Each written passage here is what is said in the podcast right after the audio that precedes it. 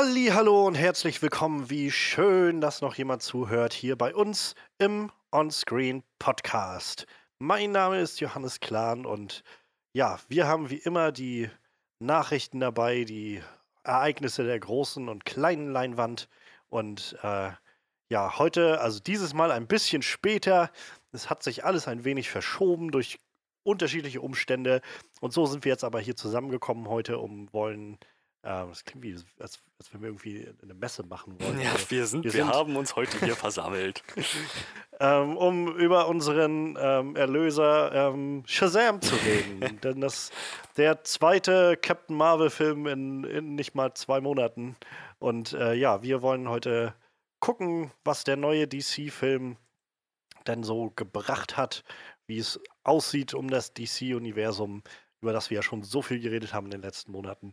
Und nicht nur das, dadurch, dass wir ähm, ein bisschen länger gebraucht haben diese Woche mit unserem Podcast, also um, einen Termin zu finden zum Podcasten, ähm, konnten wir noch die Veröffentlichung des ersten äh, Teasers für die neue und letzte, wenn man dem glauben darf, Star Wars-Episode, ähm, die jetzt im Dezember startet, äh, abzugreifen. Die ist nämlich gerade vor einer halben Stunde ungefähr rausgekommen.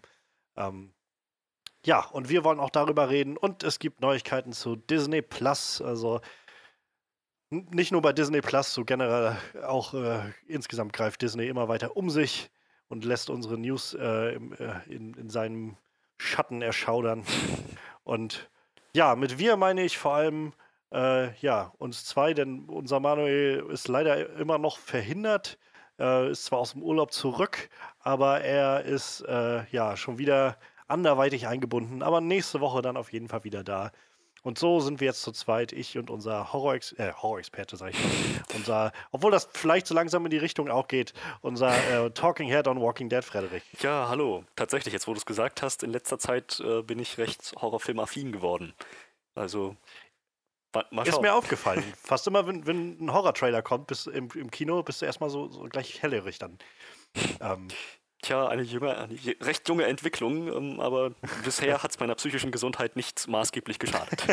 Na, dann ist ja gut. Dann, äh, dann können wir das sicherlich äh, unterstützen.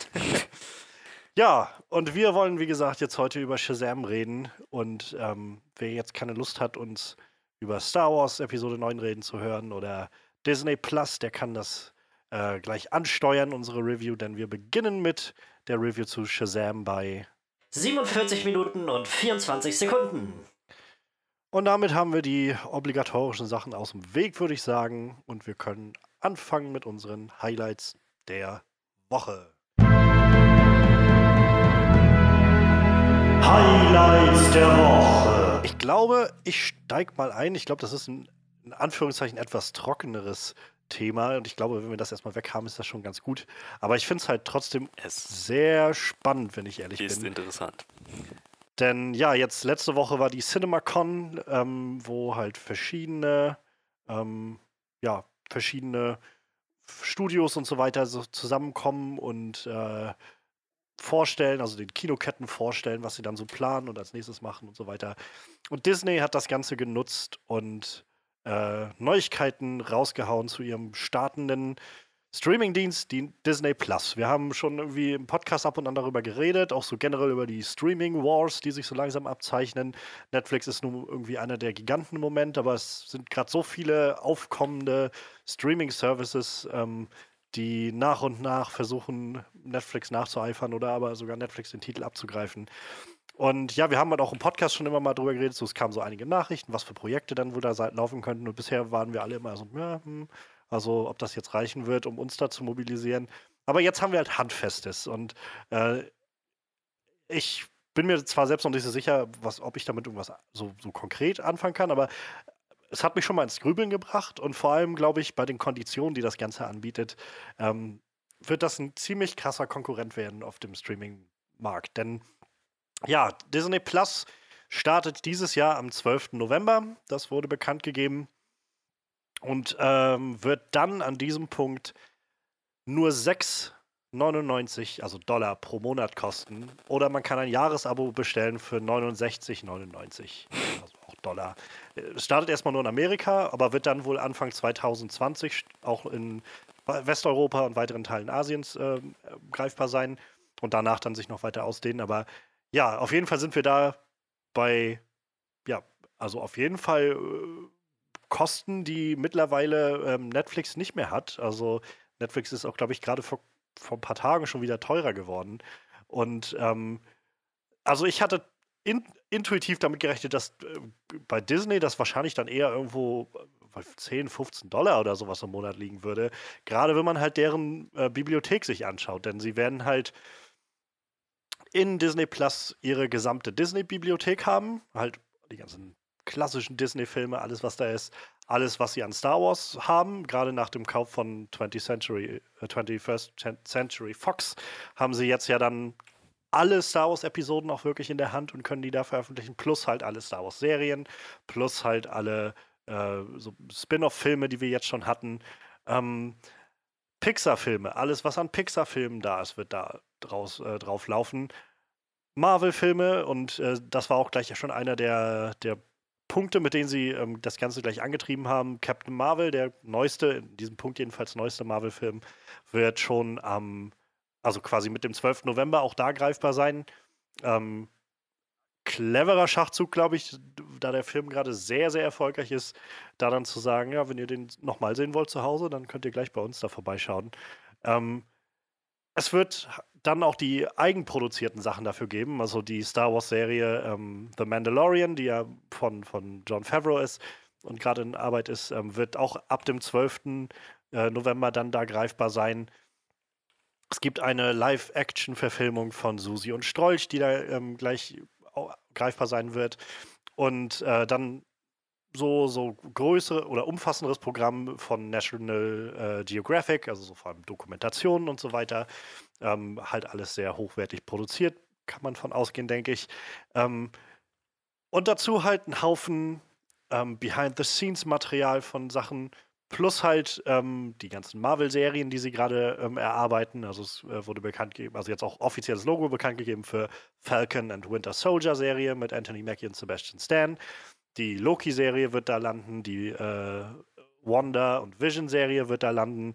Ähm, sie arbeiten gerade an einer animierten What-If-Serie, in der sie, wie in den What-If-Comics, verschiedene ja, What-If-Szenarien ausarbeiten werden, ähm, wie das MCU sich anders hätte entwickeln können. Ich glaube, eine der ersten Sachen, die sie bekannt gegeben haben, oder eine der ersten Folgen wird wohl sein, ähm, was wäre, wenn Peggy Carter das Super, ähm, Super Soldaten-Serum bekommen hätte und nicht Steve Rogers. Ähm, es soll wohl auch ein, äh, ein What-If geben, was wäre, wenn Loki der würdige König von Asgard gewesen wäre. Ähm, ja, eine, eine Hawkeye-Serie ist in Planung, die jetzt dann auch da landen wird. Und dazu kommt alles Mögliche, was sie sonst noch haben. Also über 5000 Stunden Disney Channel-Material, was sie bisher auf den Disney Channel haben. Über 100 eigene Disney Channel Original-Filme, also High School Musicals und Co., alles, was in diesem Bereich fällt. Ähm, ja, animierte Serien von Phineas und Ferb, da wird auch noch ein extra Film für gemacht, ähm, über halt alles, was sie so in diesem Bereich haben. Ähm, und dann kommen noch klassische Fox-Sachen dazu, die sie jetzt halt gekauft haben. Das heißt, ähm, Serien wie zum Beispiel Malcolm in the Middle wird äh, auch dort landen.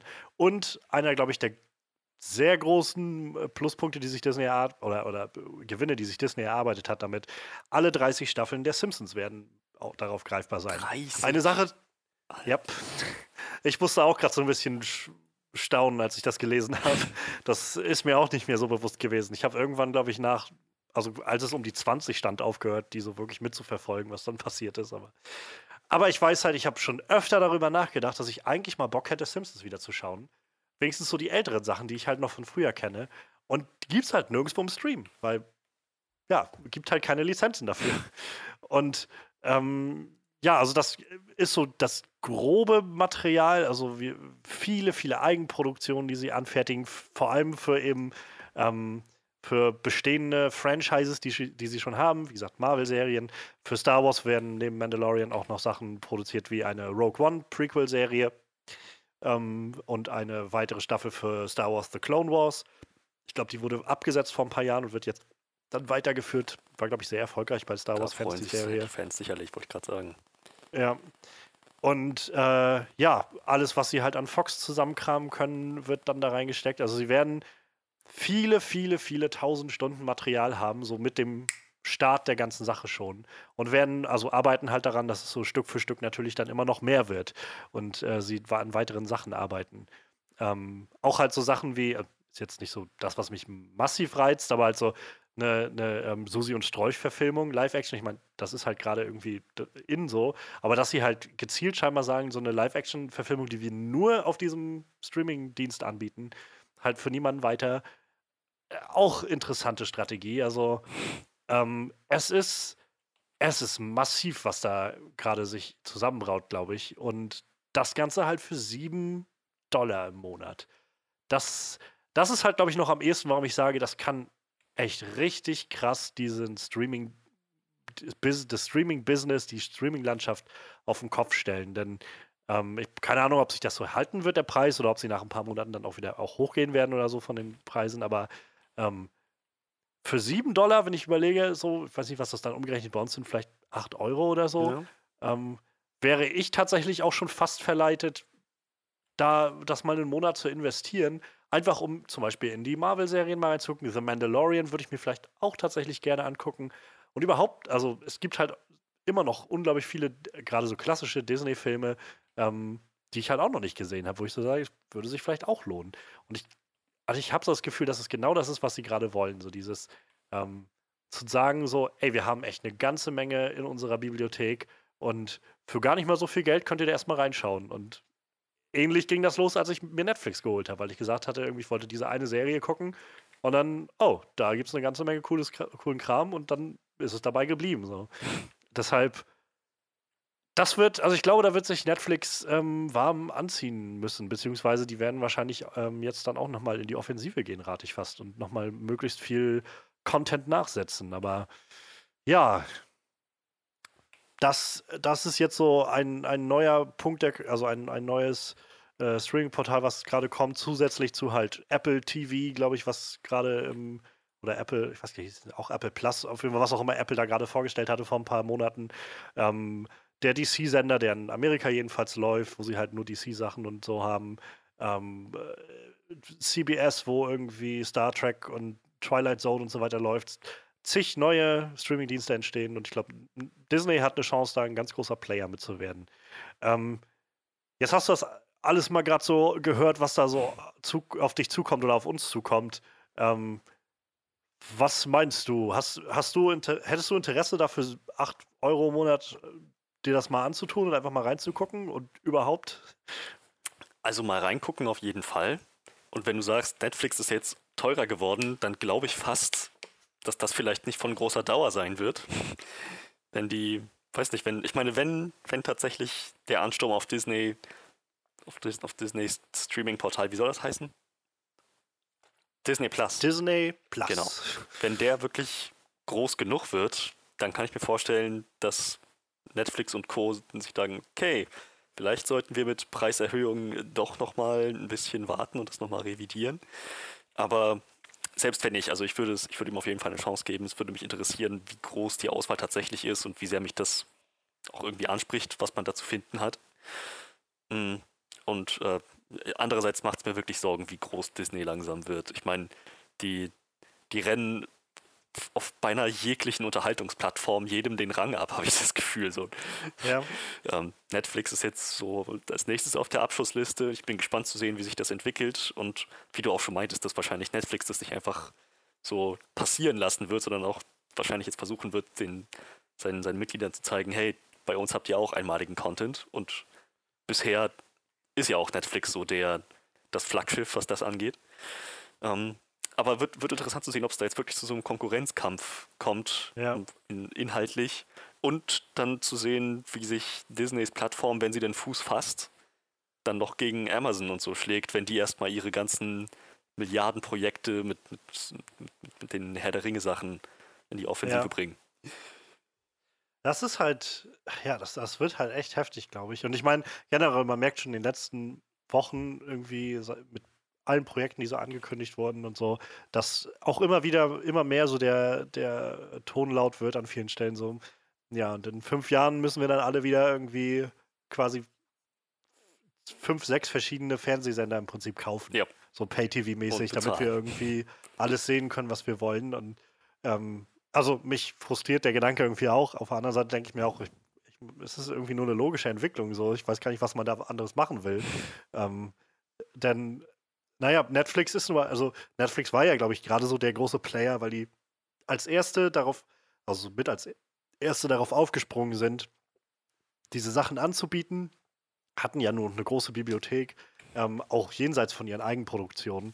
Und die paar Eigenproduktionen, die es halt gerade in den ersten Jahren gab, die waren halt sehr herausragend. So. Die haben halt viel auch, auch Wind gemacht, also wie ich so überlege.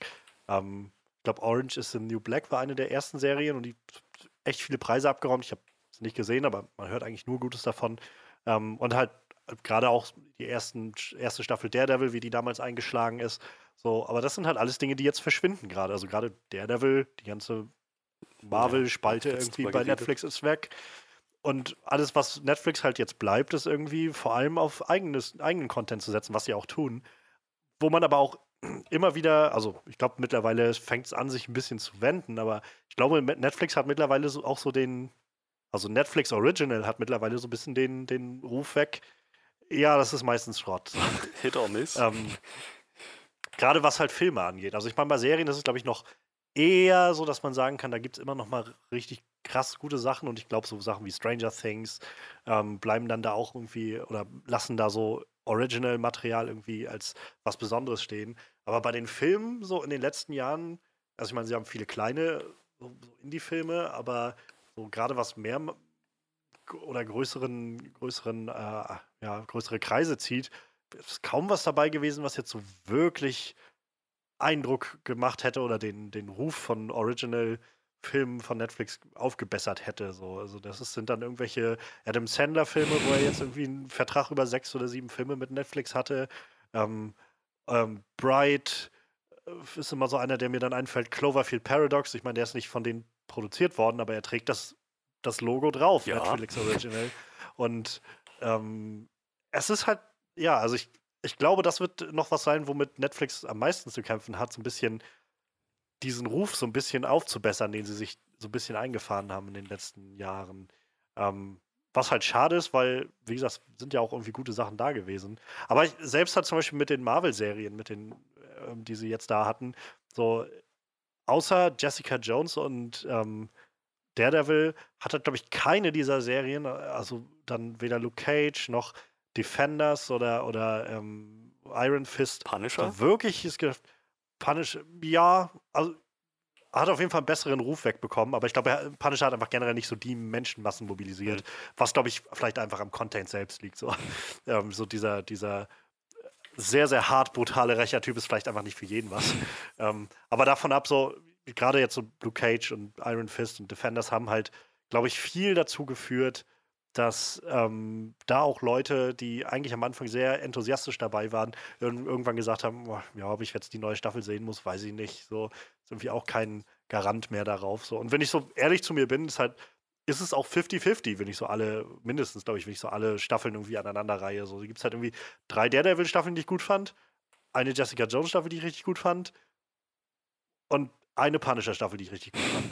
So, und dem gegenüber stehen halt irgendwie eine Defender-Staffel, zwei Luke Cage-Staffeln, zwei Iron Fist-Staffeln, eine äh, Jessica Jones-Staffel und eine Punisher-Staffel. Das sind irgendwie 5 zu 7 so, an, an Staffeln. Und gerade je weiter das rausging, außer jetzt bei Daredevil, wurde es irgendwie immer wieder so, wo ich gedacht habe, ja, ob ich das jetzt da noch mehr Zeit rein investiere, weiß ich nicht so. Ja, naja, dann. Andererseits, ich meine, Spuk, Spuk in Hill House, Haunting of Hill House, war das eine Eigenproduktion? Ja, ich, ich glaube ja. Das war wiederum Aber recht ja. erfolgreich, ne?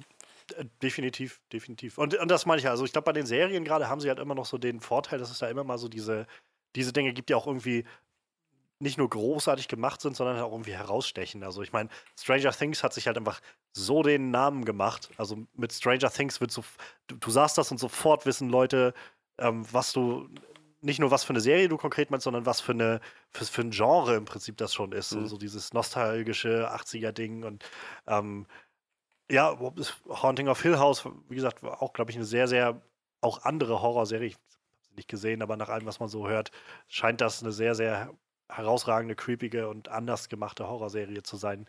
Ähm, aber ja, ich glaube gerade so, wie gesagt, die Filme, ähm, aus der, wenn ich mir vorstelle, ich hätte Netflix bloß für die Filmeigenbibliothek, dann würde, weiß ich auch nicht, ob ich das so viel gucken Ja, würde, muss ich ja. ehrlich sagen. Und das ist ja eher der, der, der glaube ich, die Tendenz, dass das jetzt weniger wird, dass halt weniger andere, also nicht Netflix-Filme bei Netflix sein werden, sondern wahrscheinlich werden einfach die anderen Studios auch mittlerweile oder mit den nächsten Jahren alle irgendwie was Eigenes aufmachen. Und ähm, dann wird es halt vielleicht schon irgendwann schwierig, dann noch die Sachen zu sehen, die wirklich, ähm, die man dann wirklich sehen will. Und auf der anderen Seite, glaube ich, den Gro was man Disney auch noch, äh, oder was, was Disney, äh, glaube ich, noch auf seiner Seite hat, ist halt ein massives Kapital, wo halt Netflix nach allem, was man hört, einfach immer mehr Schulden aufnimmt. So mit allen Millionen, die die in neuen Content stecken und alles halt nur über Aktien funktioniert, weil ich habe keine Ahnung, wie sowas geht. Ich, ich kenne mich überhaupt nicht aus mit Aktien und so weiter. Ähm, aber ich glaube, das ist halt so der, das, womit sie halt ihren Status behalten, dadurch, dass halt die Aktionäre einen großen Wert da drin sehen in dem Ganzen. Aber so faktisch gesehen sind die ja halt massiv verschuldet, so bei allem, was die an Geld ausgeben. Ähm, und auf der anderen Seite hast du halt Disney, die es halt möglich hatten, einfach mal jetzt 70 Milliarden Dollar für ein anderes Studio auszugeben. Und ähm, naja, ich meine, dieses Jahr halt schon wieder irgendwie mit, also allein mit Captain Marvel schon über eine Milliarde wieder eingespielt haben. Und Endgame kommt erst noch und der neue Spider-Man-Film. Und das ist nur ein Subgenre von Disney, was irgendwie Geld einspielt. Unabhängig von halt Star Wars und Disney Pixar und äh, überhaupt äh, Disneyland und allem, was irgendwie Disney ist. Ähm, ich ich glaube, sie haben halt eine sehr, ja, fast schon eine sehr ähm, ungerecht vorteilhafte Startposition. Tja. Aber vielleicht, ich meine, das ist halt äh, Wirtschaft. Vielleicht muss dann Netflix auch nochmal, nochmal ihr Konzept überdenken. Ich meine, wenn, wenn Netflix immer weiter Schulden aufnimmt, dann scheint ja irgendwas in deren der Buchhaltung ja nicht ganz zu funktionieren. So. Sie, Ja, naja, ich kann mir halt gut vorstellen, dass das halt ist, wenn du, ähm, wenn du halt irgendwie, ich meine, die werden ja massiv auch Geld einnehmen an allen ähm, Abonnenten, die sie so haben.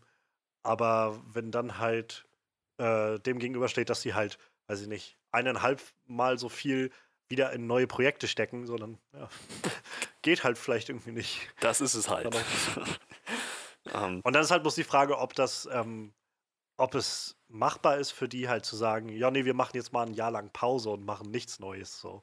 Oder produzieren halt nur, weiß ich nicht, ein Viertel der Filme, die wir halt vorher gemacht haben oder, oder Serien oder so.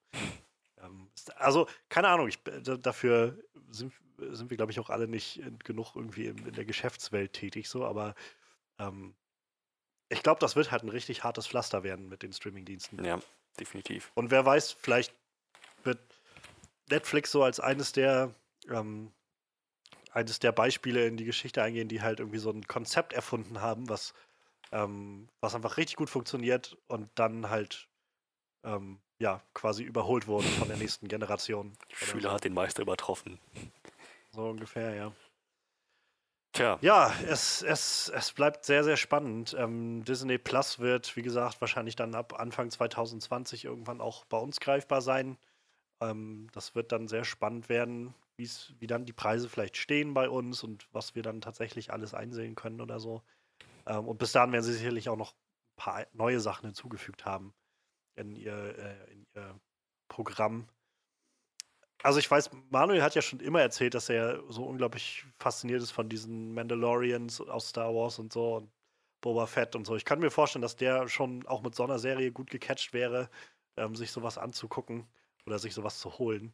Ähm, und gerade wenn, wenn sie es halt schaffen, das vielleicht so monatlich zu begrenzen, ähm, ja, dann, dann äh, haben sie, glaube ich, nochmal ein ganz neues Feld offen an Leuten, die sie irgendwie mobilisieren können. Ja.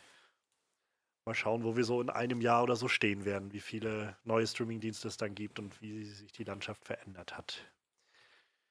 Ja, dann würde ich sagen, von einem Disney-Thema irgendwie zum nächsten. Ähm, denn es ist ja gerade Star Wars Celebration. Was steht an, Freddy? wir haben einen Star Wars ähm, Force. Ach, scheiße, haben wir überhaupt schon einen Titel? Ja, The Rise of Skywalker. Rise of Skywalker. Genau, dafür haben wir jetzt endlich einen Teaser. Ein Trailer ist es noch nicht, ne? Das ist Nee, off nicht so offiziell wirklich. steht, es ist ein Teaser. Und als ich den vorhin geschaut habe, dachte ich mir so, hey, cooler, cooler Teaser, so macht mich neugierig. Was mich aber noch mehr neugierig gemacht hat, war zu sehen, also auf YouTube, wie die Like-Dislike-Bar so aussieht. Und ich war positiv überrascht, muss ich sagen. ich hätte gedacht, dass der Ansturm von wütenden, wütenden, getriggerten Star Wars konservativen Nerds, die sich 30 YouTube-Accounts zulegen, nur um da zu downvoten einmal, dass dieser Anteil größer ist. Aber tatsächlich äh, sieht es recht gut aus. Ähm, hab ich, hat, mich- hat mich, wie gesagt, positiv überrascht.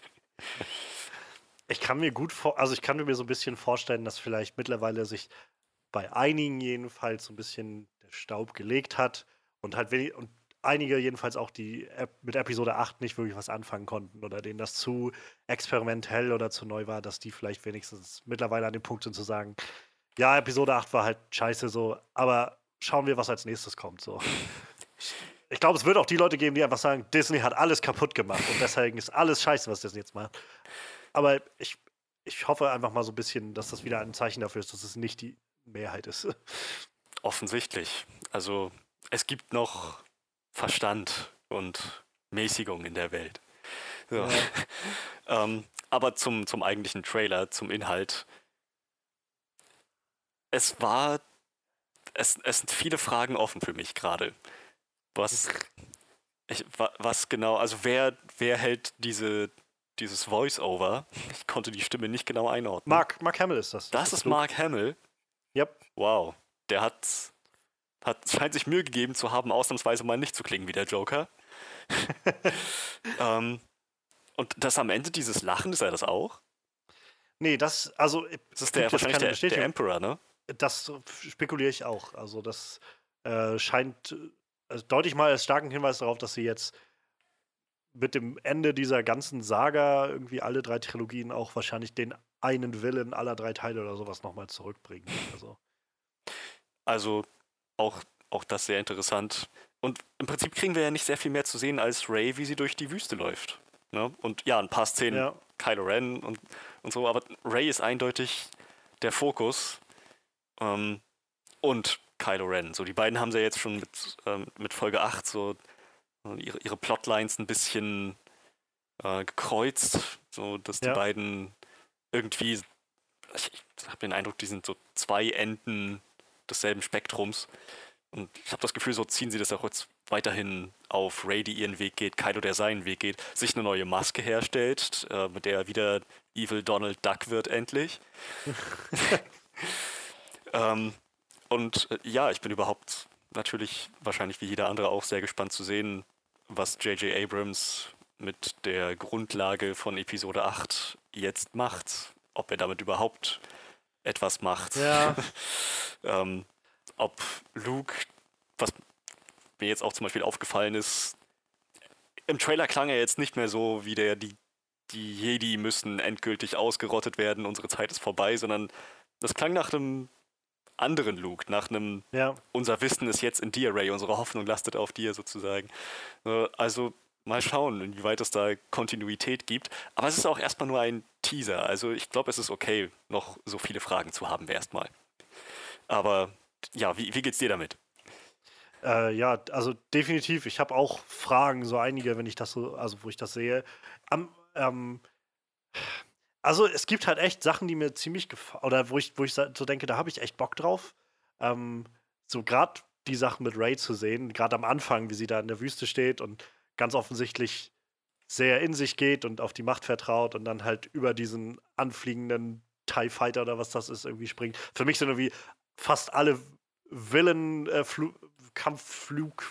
in Star Wars einfach TIE Fighter. Keine Ahnung, wie die alle heißen. Ähm, und ich finde das halt ziemlich geil. Ich, in dem Moment musste ich halt daran denken, so wie das. Ich habe die ersten, also Episode 7 und 8 gerade vor ein paar Monaten mal wieder so am Stück gesehen. Und so die Entwicklung von Ray finde ich halt unglaublich cool gemacht.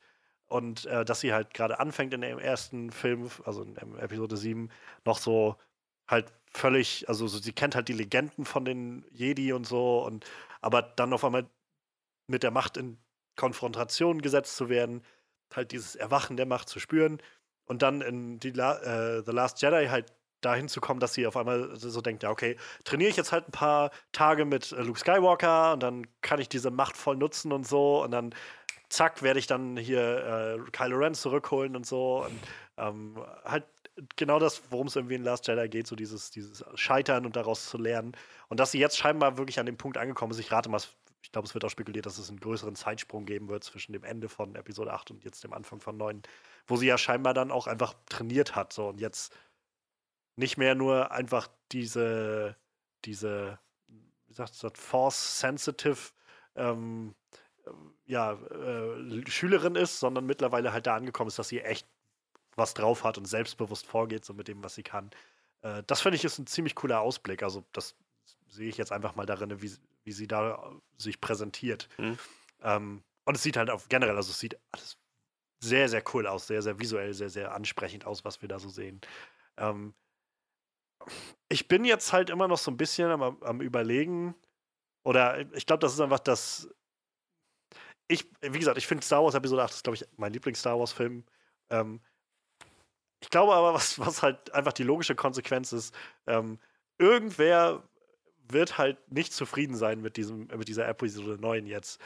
Ähm, denn die, die Frage ist halt so, ich muss sagen, zum Beispiel, was du jetzt meintest mit Luke, da könnte ich, glaube ich, noch eher so ein Auge zudrücken oder das eher akzeptieren, dass er jetzt an diesem Punkt ist. Er wird ja wahrscheinlich eher als Forced Ghost ja, dann irgendwie so. auftauchen.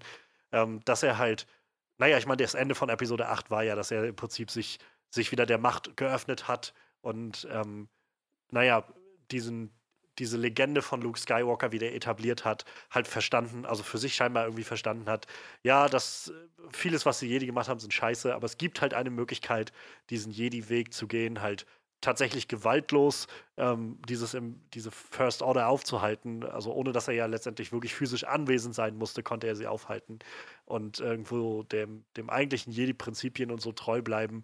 Und äh, da, da kann ich schon eher das noch nachvollziehen.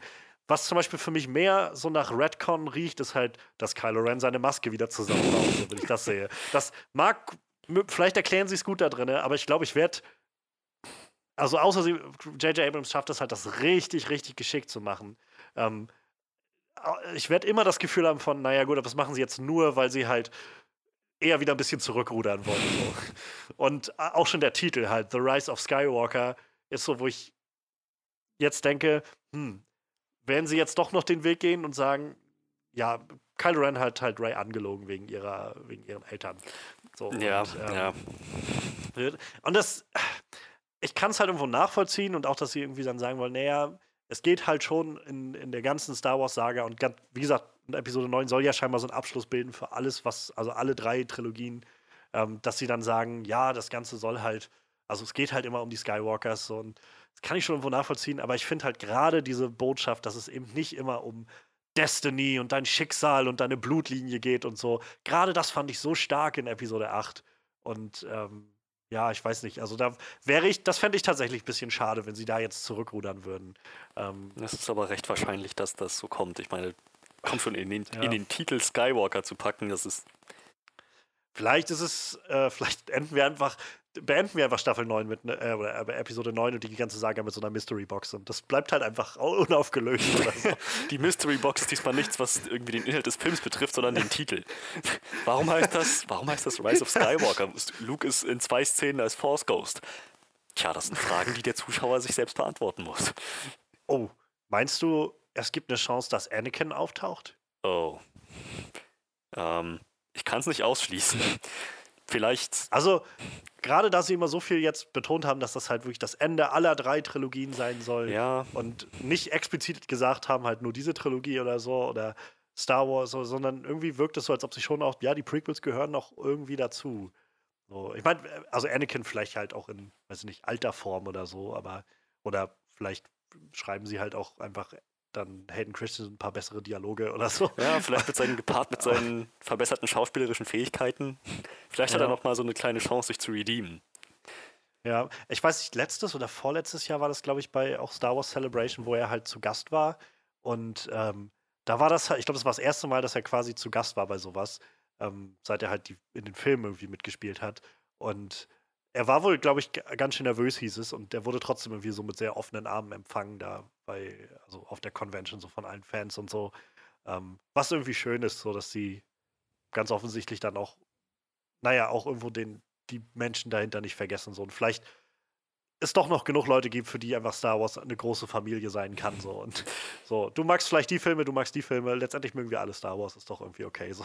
Ich, also ja, sicherlich wird es die auch geben, aber ich glaube, es gibt tatsächlich auch die, die ähm, ähm, äh, hier Last Jedi gesehen haben und sich dachten, dieser Film war so beleidigend schlecht, verglichen damit sind die Prequels Meisterwerke. Hayden Christensen, wir feiern dich jetzt.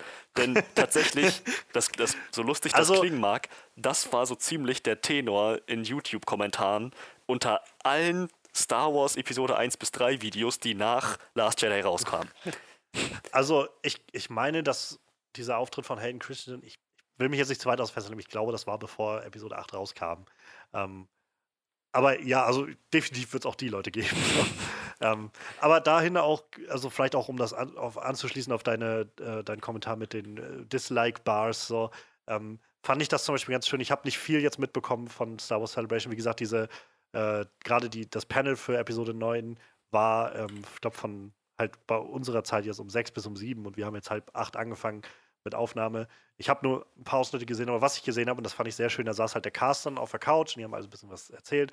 Und dann irgendeiner, also an einer Stelle, also, ähm, Calamari Tran war halt auch da von, von Rose, die Schauspielerin.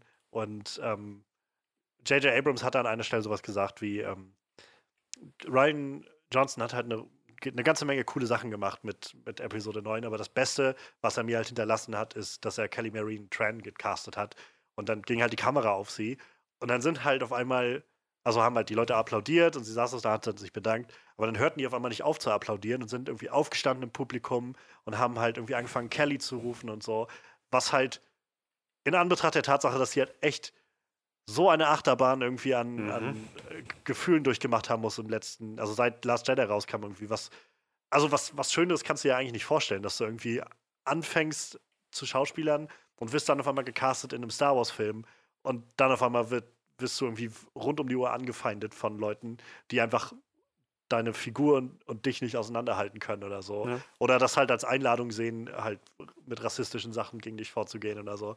Und äh, das halt zu sehen, wie die halt dann da irgendwie doch alle auf einmal zusammengehalten haben. Und das hat sie halt auch echt sichtlich bewegt. Also ihr kamen halt auch so ein paar Tränen in die Augen. Und das war, wie gesagt, das sind so die Sachen, wo ich gedacht habe, ach, ach ja, schön. Schön, dass es das noch gibt irgendwie. Das ist halt nicht alles nur noch so total, total vergiftet ist, die ganze Atmosphäre. Mhm. Und ähm, dass vielleicht auch das Internet einfach unsere Wahrnehmung da doch deutlich verzerrt oder wenigstens in einigen Maßstäben verzerrt. Ähm, aber auch das ja ist so, ich, keine Ahnung. Also ich meine, wie gesagt, der Trailer gibt uns jetzt ja noch nicht so viel Hinweis darauf, aber auch da die Frage, wie das irgendwie alles weiter eingebunden wird. All die Charaktere, die wir da jetzt gesehen haben, ähm, die wir auch neu kennengelernt haben, Lando Calrissian kehrt halt zurück. Das, da gab es einen kleinen, einen kleinen Shot Stimmt, von ja. Millennium Lachend Falcon. als Pilot an einem ja. Gefährt, das wahrscheinlich kein TIE Fighter ist. Ja. Ich glaube, es ist der Millennium Falcon. Ähm, was sehr schön fand ich halt irgendwo, hatte ich dann gleich den Kommentar gesehen mit so einem, äh, mit dem Screenshot aus dem Trailer, ähm, dass es, äh, wie war das, ähm, Space Harvey Dent oder so, weil er halt ja in den in Batman und Batman Returns von Tim Burton halt Harvey Dent gespielt hat. und dann halt auf einmal gegen Tommy Lee Jones ausgetauscht wurde, als dann Batman Forever kam.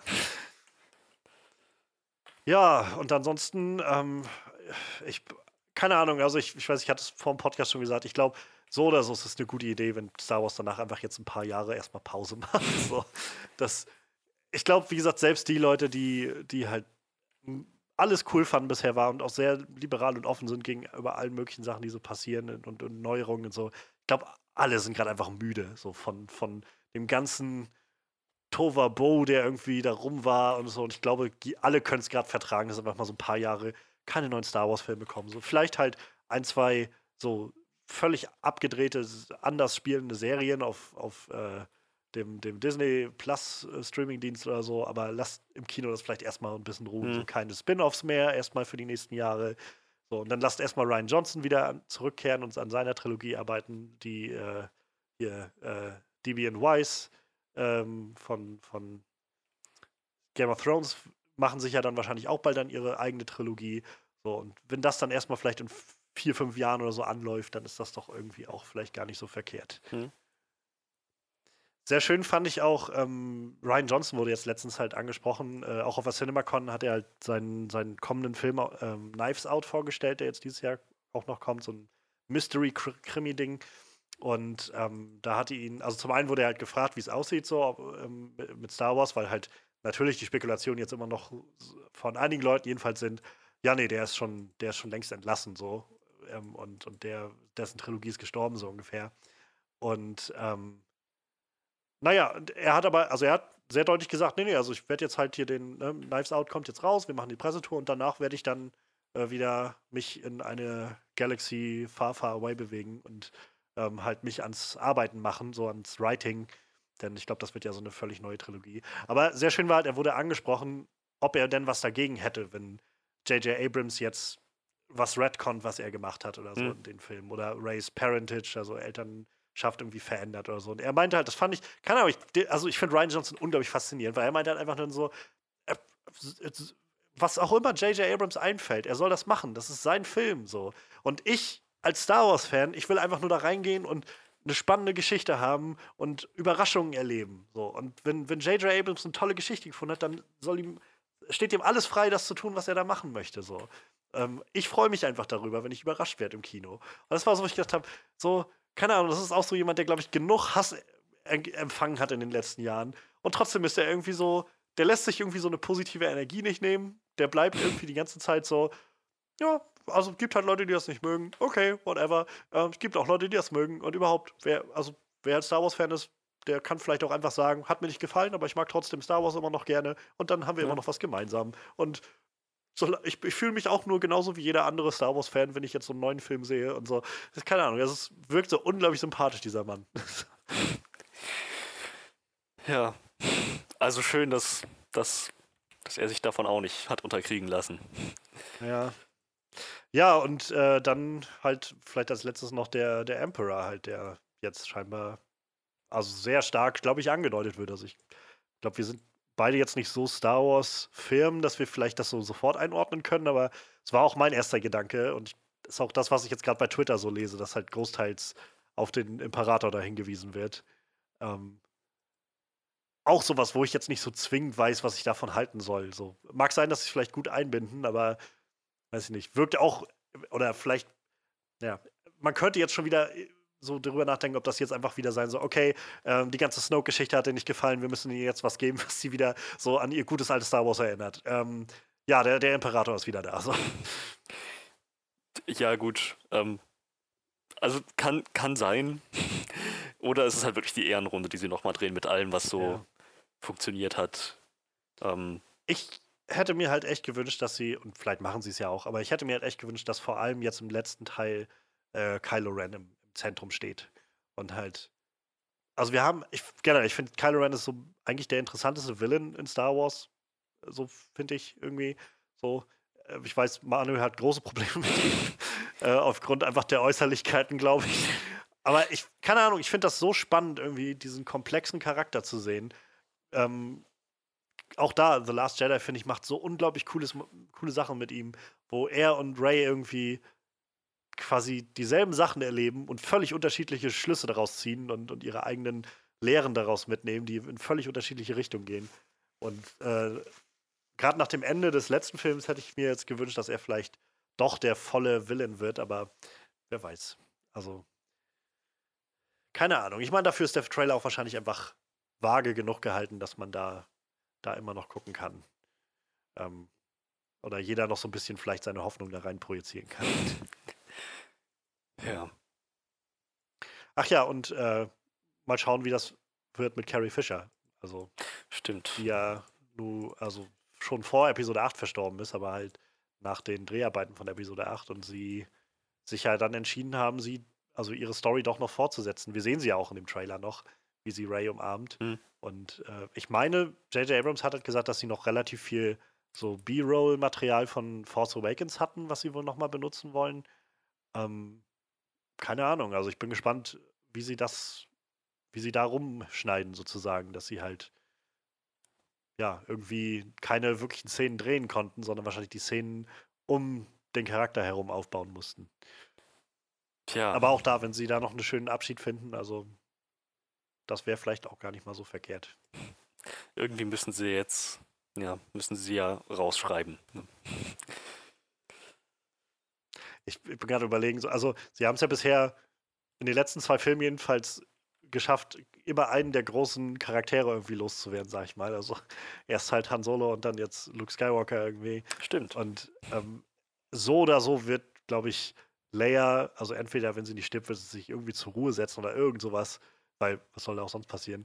Ähm, irgendwie fände ich es fast, fast schon witzig, wenn am Ende der, dieser ganzen Saga, weiß ich, dann Lando der Einzige ist, der noch, der wirklich übrig geblieben ist von der alten Garde. So einer der schon alten Charaktere, aber jetzt keiner der zentralen Helden. So. Dann war so, hey, ich bin immer noch da. So.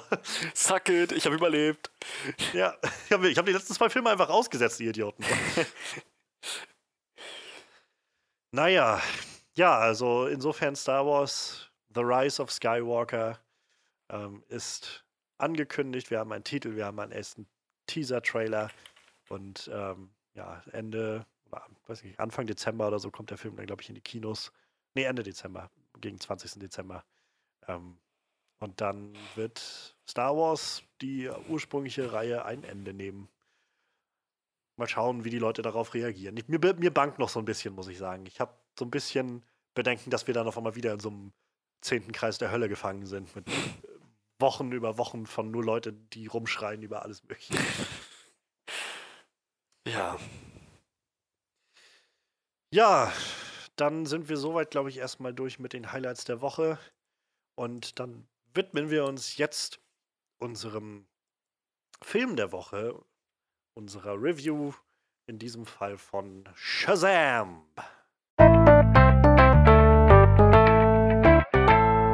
Ja, Shazam, der neue Film des DC Universe von Davis, David F. Sandberg, ähm, hat sehr neues Territorium beschritten, möchte ich sagen, im DC-Universum.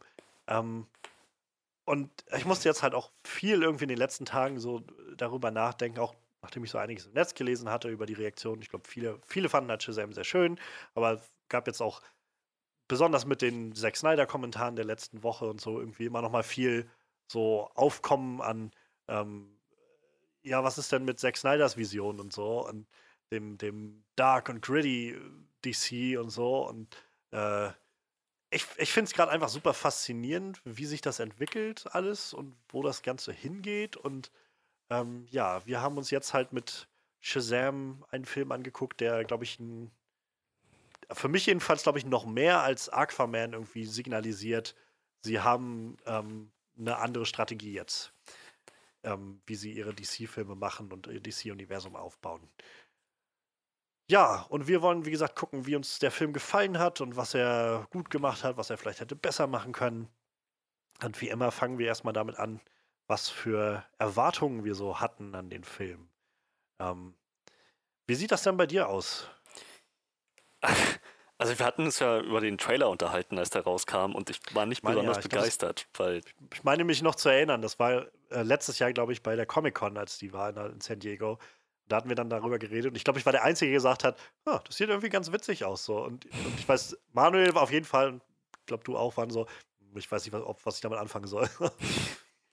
ja, es, es wirkte halt so ein bisschen im Trailer wirkt es ein bisschen gezwungen, so, hey, guck mal, wie witzig wir sein können und wie albern und äh, wie bescheuert und naja, ähm, aber so, ich, ich habe versucht, dem weiterhin offen irgendwie gegenüberzustehen. Der Trailer hat mich nicht besonders überzeugt, aber ich dachte, gut, das muss ja erstmal noch nichts heißen. So, gerade als ich gehört habe, der Film hat ziemlich gute Reviews bekommen, so und ist gut angekommen bei Zuschauern und Kritikern, dachte ich, na gut, dann wird der Trailer mich, mich wahrscheinlich einfach noch nicht erreicht haben. Und ich gucke jetzt mal, was auf mich zukommt. Ich meine, ich habe schon erwartet, dass das vom Ton her recht leicht wird und spaßig. So, ich meine, nichts anderes lässt der Trailer vermuten. Selbst Wonder Woman ist in dem Vergleich damit noch sehr düster. Ja. Und ähm, aber ich dachte, gut, wenn, wenn sie es wenn schaffen, diesen Humor nicht zu sehr zu übertreiben und trotzdem irgendwie noch eine interessante Heldengeschichte da reinzupacken und nicht nur halt, naja, so eine 90 Minuten Comedy komplett, dann, dann kann da vielleicht noch was bei rumkommen, was mich auch erreicht. Ich meine, Humor in allen Ehren und so, aber es ist immer noch ein Heldenfilm und der Fokus sollte auf dem Helden liegen und nicht auf Schenkelklopfer. So, ähm, also ja, ich, ich dachte, vielleicht übertreiben sie es mit dem Humor, hoffentlich, aber nicht. Also ich, ich schätze, meine Erwartungen waren gemäßigt, wenn man es mal so im Schnitt betrachtet. Hm. Und ich wurde überhaupt nicht enttäuscht. Wurde, Erwartungen wurden sogar übertroffen. So, es kam, es kam doch eine recht, recht runde Geschichte um Billy Batson dabei raus und halt auch wirklich eine interessante Superheldengeschichte. Ja, ähm, sehe ich äh, tatsächlich auch ganz ähnlich. Also, ähm, wie gesagt, ich war auf jeden Fall irgendwie schon mal interessiert nach dem ersten Trailer. Ähm, so, ich, ich glaube, für mich spielte halt vor allem so der Gedanke eine Rolle von, das sieht mir jetzt mal nach was anderem aus, so. Und ähm, als was ich jetzt vorher von DC gesehen habe. Und ähm, vielleicht ist das auch noch ein interessanter Punkt, wo wir vielleicht nochmal drüber reden können. So, ähm, würde vielleicht gerne mal gleich hören, wie es dir damit geht. Ich weiß bloß für mich, so, ich habe in den letzten Monaten oder eigentlich so letzten Jahren gemerkt, wie, ich weiß nicht, wie ausgebrannt ich mich gefühlt habe von diesem, die, gerade diesem, diesem äh, Deconstruction nach Zack Snyder-Konzept, so dieses, wir müssen unbedingt gucken, wie diese Helden in der realen Welt funktionieren würden. So. Und ähm, ich, ich glaube, das ist, also generell, ich glaube, diese Dekonstruktion von Sachen kann halt super interessant sein. Ich finde, Logan hat das wahnsinnig großartig gemacht und eine super Balance gefunden zwischen halt Abtauchen in diesen Charakter und den so, so zu sezieren irgendwie mit all seinen Ecken und Kanten nach allem, was er durchgemacht hat. Ähm, aber das war halt auch irgendwie die letzte Geschichte dieses Charakters nach Ewigkeiten.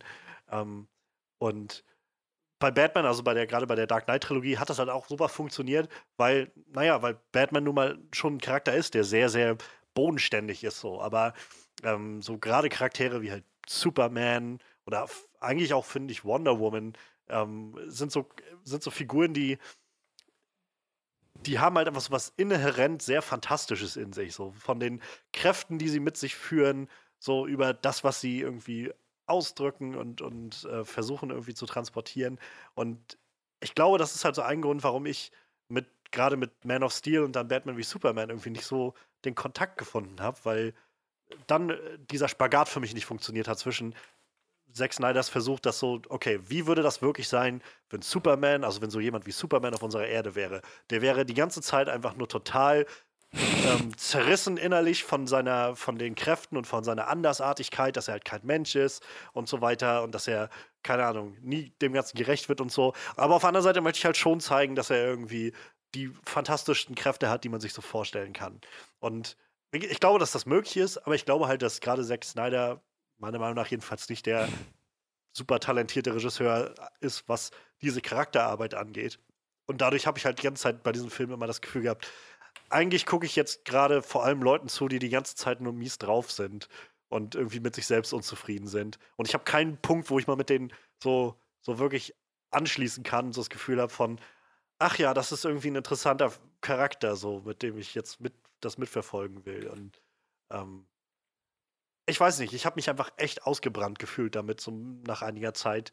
Und dann halt danach noch so was wie Justice League zu bekommen, was halt nicht Zack Snyder war, aber auch irgendwie nichts anderes war. Es war wie so nichts, nichts Halbes und nichts Ganzes, halt einfach nur so schnell wie möglich irgendwie, ja, wir haben irgendwas versucht. So. Ja. Und äh, das, das hat ähnlich so, zu, wo ich dann, keine Ahnung, ich habe mich einfach so ausgebrannt gefühlt damit. Und keine Ahnung, jetzt sowas wie Shazam war halt so, wo ich den Eindruck bekommen habe, naja, das sieht, das sieht ganz interessant aus. So. Also es sieht auf jeden Fall nach, nach, einer, nach einer Vision aus, die dahinter steht. Also als ob da schon jemand eine, eine sehr eigene Idee hatte, wie er das Ganze umsetzen will, in einer Art und Weise, wie wir das jetzt noch nicht gesehen haben. Und ähm, ich weiß nicht, gerade dieses Fantastische auch zu so mit offenen Armen zu empfangen, was das irgendwie inne hat. Und ich glaube, also werden wir nachher später noch drauf eingehen, aber ich glaube, das ist so eine der Sachen, die mir halt besonders gefallen hat, so dass dieser Film ähm, einfach einen relativ schnell in diese, diese fantastische Welt entführt so und halt sagt, ja, natürlich gibt es hier Magie. So. Kein Grund, da, das irgendwie jetzt groß noch erklären zu müssen und zu sagen, das ist, äh, das ist halt, äh, keine Ahnung, ihr nennt es Magie und ich nenne es Technik oder so, sondern einfach nur, ist halt eine Welt, in der es Magie gibt. So. Ja. Und deshalb erzählen wir jetzt hier so eine fantastische Geschichte. Und ähm, irgendwie fand ich das halt total angenehm, dass, dass, man das auch mal so, so leicht nehmen konnte, dieses Konzept, und gleichzeitig halt auch so eine Heldengeschichte erzählen konnte. Ähm, und ja, also deshalb, ich keine Ahnung, für mich hat der Film jetzt, der mir wie gesagt gut gefallen hat, wirklich gut gefallen hat. Also, ähm, glaube insgesamt so von den DC-Filmen, ich glaube Wonder Woman ist, mag ich doch noch lieber, ähm, aber nichtsdestotrotz, Shazam war echt eine schöne, schöne runde Sache, hat viel Spaß gemacht. Auf keinen, keinen Fall irgendwie verschwendete Zeit.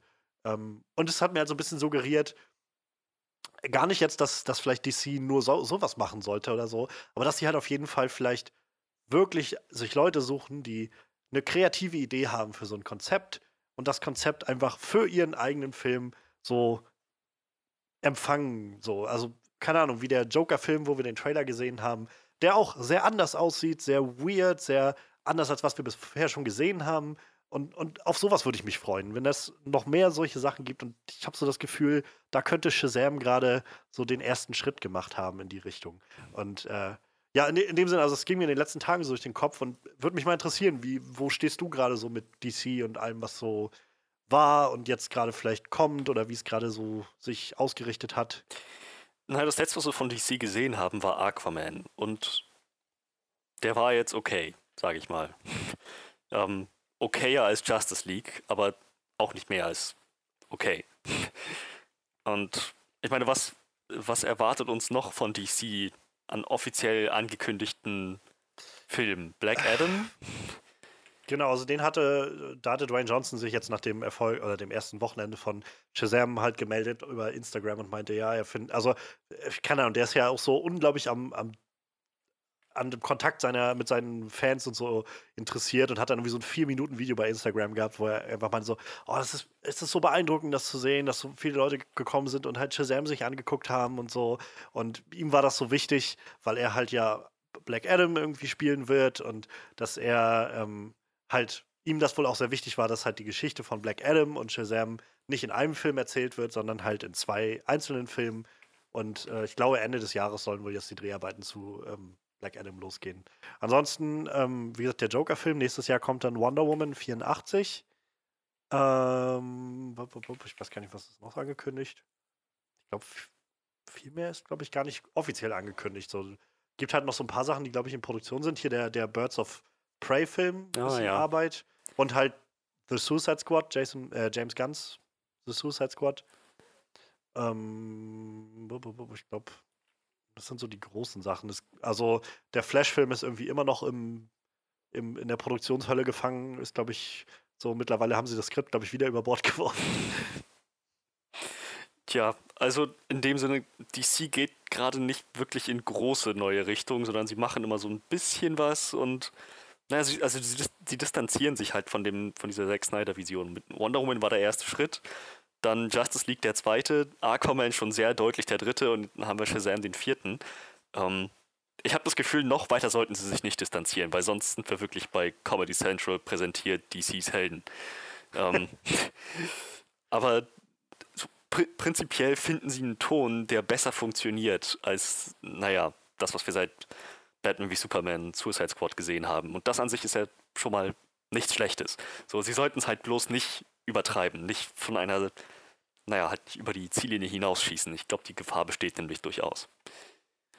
Ja, ich, ich glaube, ich bin einfach, also vielleicht ein bisschen zu hoffnungsvoll oder so, aber ähm, ich, ich deute das, glaube ich, gerade so ein bisschen mehr in die Richtung, also ich, ich rate mal, dass sie jetzt nicht die, oder hoffe, dass sie halt nicht die Schlussfolgerung ziehen, ah, wir müssen einfach alle unsere Filme lustig machen, so, sondern ich glaube, sie haben hoffentlich mehr so den, den Schluss, ah, wir sollten unsere Filme einfach irgendwie einzigartig machen und uns auf einen Film konzentrieren. Und, naja, wir, ähm, der Joker-Film scheint ja das schon mal so ein bisschen ganz genau anzudeuten. Damit, das, das gibt mir halt so ein bisschen die Hoffnung, dass halt das vielleicht gerade die Richtung ist und dass sie jetzt. Ich bezweifle, dass Patty Jenkins zum Beispiel mit Wonder Woman 84 deutlich mehr auf Humor setzen wird als noch mit dem ersten Wonder Woman-Film. Ich glaube, das Ja. wird eher wieder so eine, wahrscheinlich eher auch irgendwo so eine Gesell fast schon gesellschaftskritische, also jedenfalls so in Zügen, ähm, Geschichte werden. Ähm, Birds of Prey kann ich zum Beispiel noch gar nicht einschätzen, wie der wohl wird, ähm, in welche Richtung das geht. Ich, ich, eigentlich so von der Thematik könnte ich mir gut vorstellen, dass der auch ganz schön dreckig wird. Ich glaube, der soll ja auch sogar ein R-Rating bekommen, wenn ich mich nicht täusche. Ich will mich jetzt nicht zu weit aus dem Fenster lehnen, aber ich glaube, ein R-Rating war da im Gespräch. Ähm, und, und The Suicide Squad ist halt auch so. Ähm, alle Comics, die, die bisher so genannt wurden als Vorlage, die James Gunn sich wohl so nimmt, sind halt wohl echt derbe düster. Also weniger von diesem quippigen Suicide Squad Cha- Charakteren, sondern wirklich mehr so, naja, da stehen halt einfach echt viele Leben auf dem Spiel. Und keine Ahnung, also ich weiß nicht, ich, solange sie halt irgendwie bei allen ihren kommenden Filmen vielleicht mehr darauf setzen, hey, du hast eine interessante Vision, dann mach das so. Ja. Dann, dann kriegen wir das schon irgendwie hin und dann muss das nämlich auch alles nicht so zusammengehören. So, dann, muss, dann muss eben nicht Wonder Woman noch äh, mit Batman und Superman rumhängen oder sowas. Denn ich glaube, das ist halt so das Ding, warum äh, Ben Afflecks Batman für mich jedenfalls nie das Potenzial ausschöpfen konnte, was er irgendwie hatte eigentlich, als gerade durch Ben Affleck gespielt. Ähm, so in allen Filmen, wo wir ihn gesehen haben, war er halt immer nur so, weiß ich nicht. So, entweder er war halt gegenüber von, von Superman und dann wird es halt irgendwie schwierig, das zu balancieren, irgendwie, so dieses, das Kräfteverhältnis und irgendwie die Gefahr auch wirklich darzustellen. Und dann halt in Justice League, wo er irgendwie die ganze Zeit nur so nebenbei rumsteht. So. Und, Mhm. und keine Ahnung, ab und an mal irgendwie was einwirft, aber ähm, und wenn man halt, keine Ahnung, wenn, so wie Zack Snyder das ganz offensichtlich geplant hat am Anfang, naja, wenn man halt anfängt, alle Charaktere von Anfang an so zu sezieren und zu dekonstruieren, dann, ja, was bleibt dir dann irgendwie, um so ein Universum darum zu bauen? So, dann hast du halt nur lauter Charaktere, die du, ja, Watchmen ist gut, eine tolle Geschichte. So, ich finde den Film tatsächlich gar nicht so toll, aber die Geschichte ist halt ziemlich cool, weil sie sehr da rein abtaucht, wie so, wie wäre das denn mit so Helden und so? Aber das ist halt eine relativ begrenzte Geschichte, die sich über einen Comic erstreckt und dann zu Ende ist so und halt nicht ein Universum anfängt aufzubauen, so dass du halt irgendwie immer noch eine Geschichte mit diesem Charakter erlebst, der total dreckig und weiß ich nicht, wie der Comedian irgendwie ähm, Frauen äh, schlägt und, und irgendwie, keine Ahnung, Prostituierte erschießt und sowas. So, ja, das ist, das ist cool, aber weiß ich nicht, ob ich das jetzt über ein ganzes Universum brauche, so Mhm. ein Franchise, was sich darum aufbaut. So, und ähm, insofern ist das halt genau das, wo ich das Gefühl hatte, so, Zack Snyder sei ihm seine Vision zugesprochen. Ich meine, er hat was probiert, was umzusetzen, was er halt, ähm, was, was für ihn halt eine, eine, eine neue Interpretation war. So, ich finde, es hat halt überhaupt nicht funktioniert.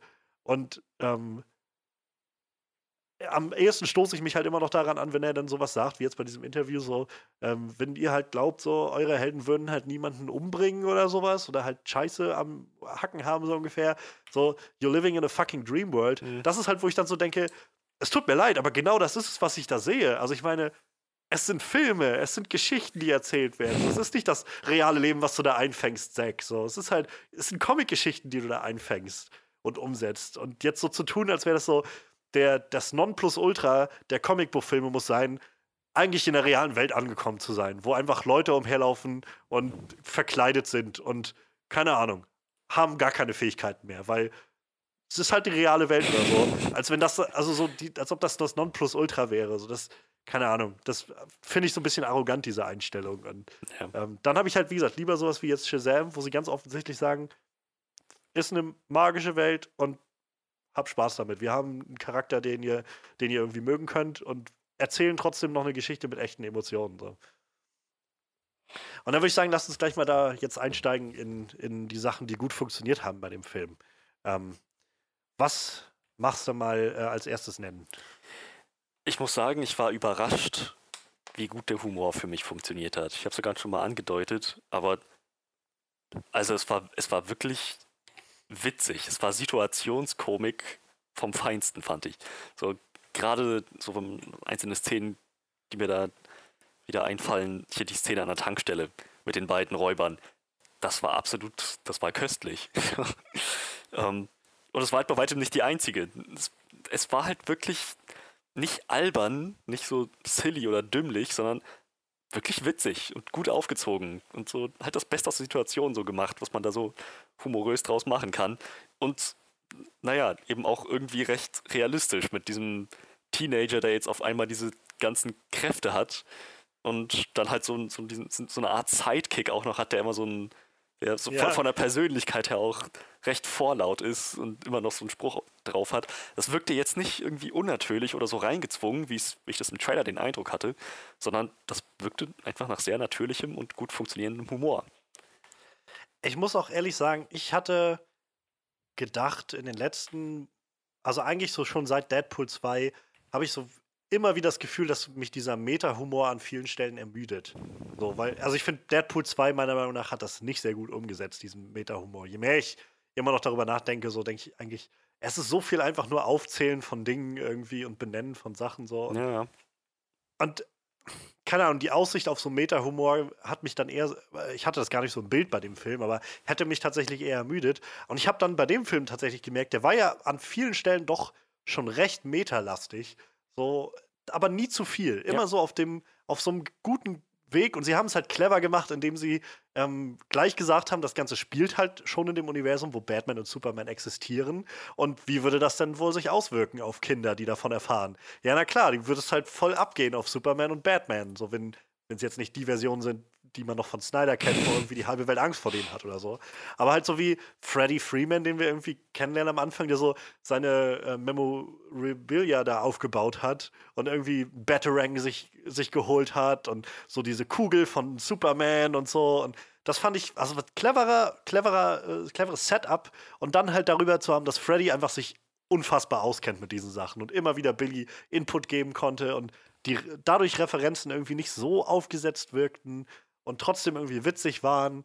Ähm, gerade, also ich, gerade als er nachher auch die, ähm, die, die Superkraft, äh, Superkräfte hatte, fand ich das sehr, sehr schön, weil er dann irgendwie zu diesem einen Monster meinte, so, ich habe die Kampftakt oder die, besser gesagt, den Kampfstil von äh, 50 verschiedenen Helden oder sowas gelernt, so, du bist so gut wie tot, sowas in der Art, so, so clever, clever aufgebaut, clever umgesetzt und es ist einfach witzig. Und, ähm, ja, und auch diese Situationskomik, die du schon angesprochen hast. Ich, äh, ich, ich glaube, so gerade von so diesen One-Linern, da waren eher noch Sachen, die für mich mal nicht so funktioniert haben, also wo nicht alles irgendwie gleich ein Treffer war. Aber so diese Situationskomik, ich musste so das erste Mal, glaube ich, richtig laut auflachen, als äh, Billy bei seiner neuen Familie ankam und halt ähm, Dala, das kleine Mädchen, irgendwie die erste war, die auf ihn zugeht und halt so, du bist jetzt zu Hause. So, ich, ich, gedacht, das, ich fand das so witzig, weil das ist so das Klischee von diesen, ähm, ja, den Film jedenfalls, so von diesen Ziehfamilien, wenn die dann so jemand, so ein neues Kind aufnehmen, dass sie dann, und oh, jetzt bist du zu Hause.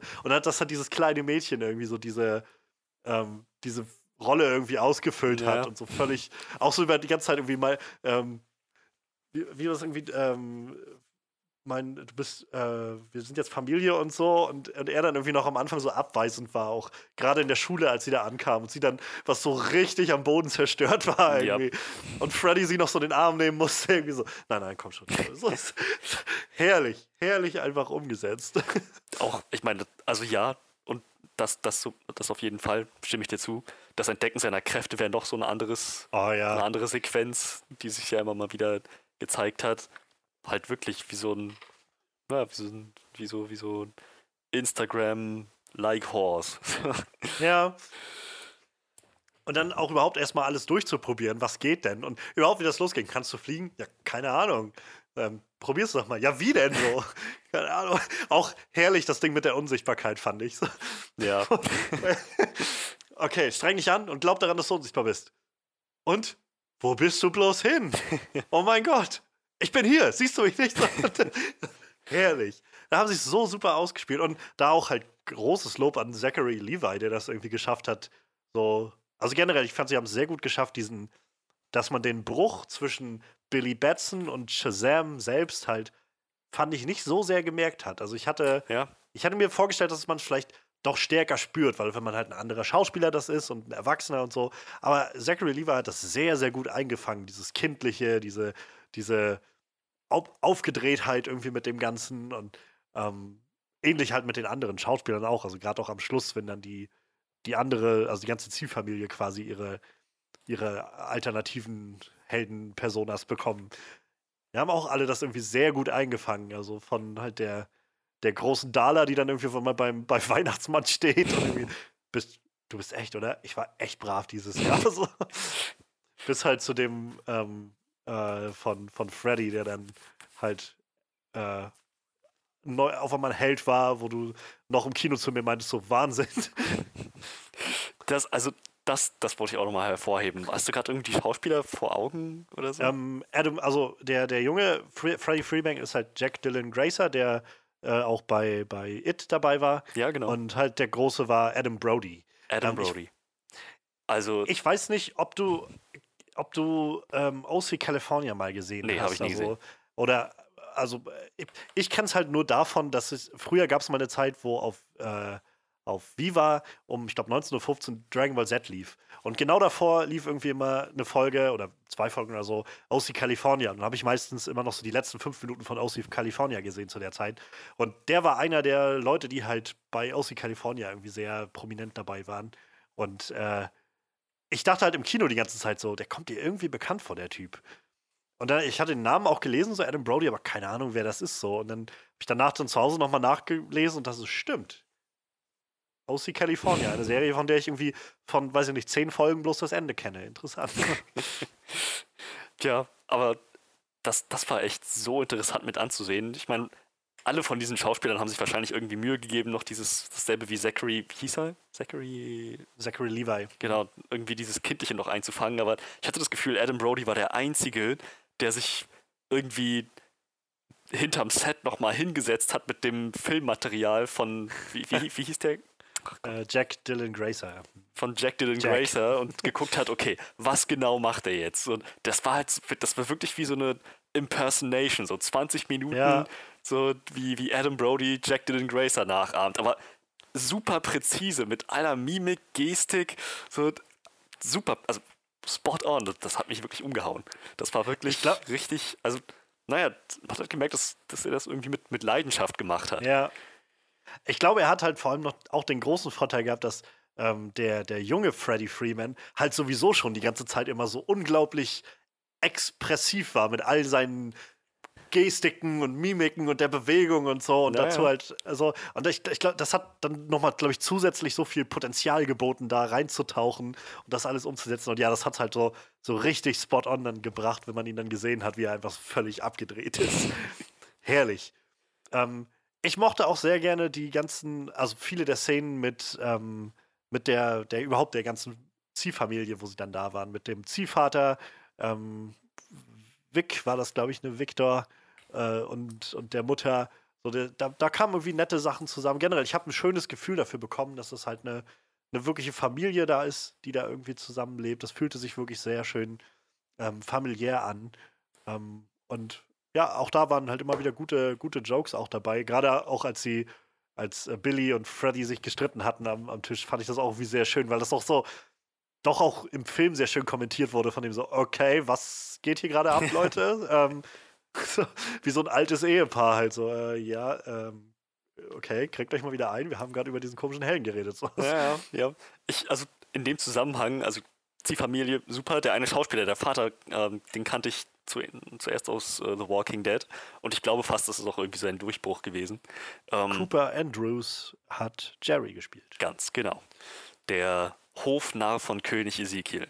Ähm, habe das Gefühl, ich müsste mal wieder Walking Dead gucken, um zu gucken, was überhaupt passiert ist. Denn ich habe hab so den Eindruck, König Ezekiel lebt nicht mehr und Jerry wahrscheinlich auch nicht. Ähm, aber das, das müsste ich noch rausfinden. Aber das war halt wirklich, war halt schön in, in dieser Rolle zu sehen. Und ich fand es vor allem auch schön, so das als Plot-Element zu nehmen, dieses Streitgespräch am Tisch, dass das nicht einfach vergessen wurde, sondern dass man gesagt hat, okay, das sind jetzt nicht irgendwelche hohlen Nebencharaktere, sondern diese Teenager und Kinder denken mit. So dieser College-Bewerberin Harvard oder was war das, wo sie sich beworben hat. Ähm, Ja. der wird das jetzt, der fällt das schon nochmal ein, dass das kein Zufall war mit diesem Streitgespräch. Und die, dass die sich die Identität auf die Weise herleiten können. fand ich, fand ich eigentlich ziemlich gut. Es war eigentlich, wäre wär sonst noch mal so ein Klischee gewesen.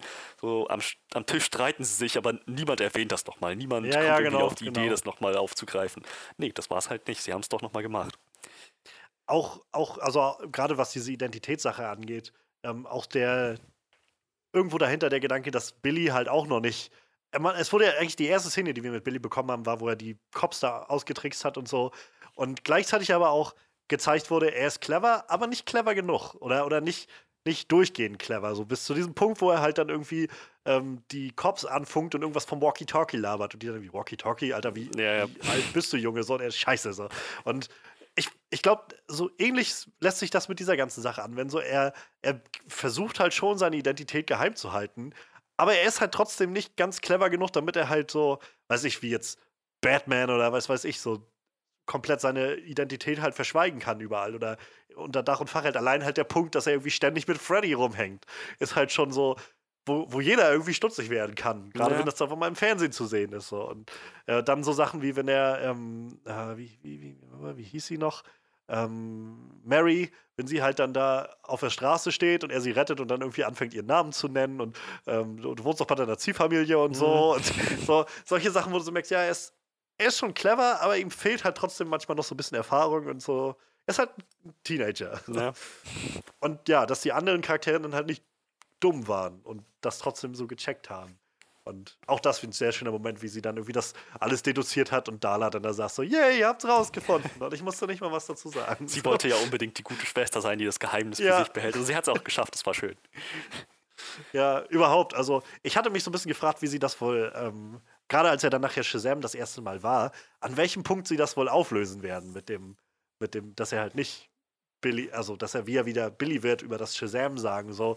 Ähm, und das fand ich eigentlich sehr clever gemacht, dass sie, dass sie da in das Zimmer dann reinrennen und auch als sie die Treppe hochgehen und dann irgendwie ähm, äh, Freddy das noch so abfängt mit einem, ne, ich war, ich habe mich bloß auf dem Weg aufs Klo verlaufen irgendwie. Gute Nacht, gute Nacht. Und, und dann halt Shazam im Prinzip auch, gute Nacht, scheiße. Und sich den Mund zuhält, so, fuck, warum habe ich das gesagt? Und, und dann halt bei denen ins Zimmer kommen und da dann halt Dala liegt. Und so. Ähm, auch wieder sehr schön, wie er dann, keine Ahnung, das sind so kleine Momente, aber ich fand das so herzlich irgendwie, wie er dann so, bitte nicht schreien und so, ähm, dass du ihr den Mund vor den, äh, die Hand vor den Mund hältst, als würdest du sie entführen wollen, wird wahrscheinlich nicht helfen.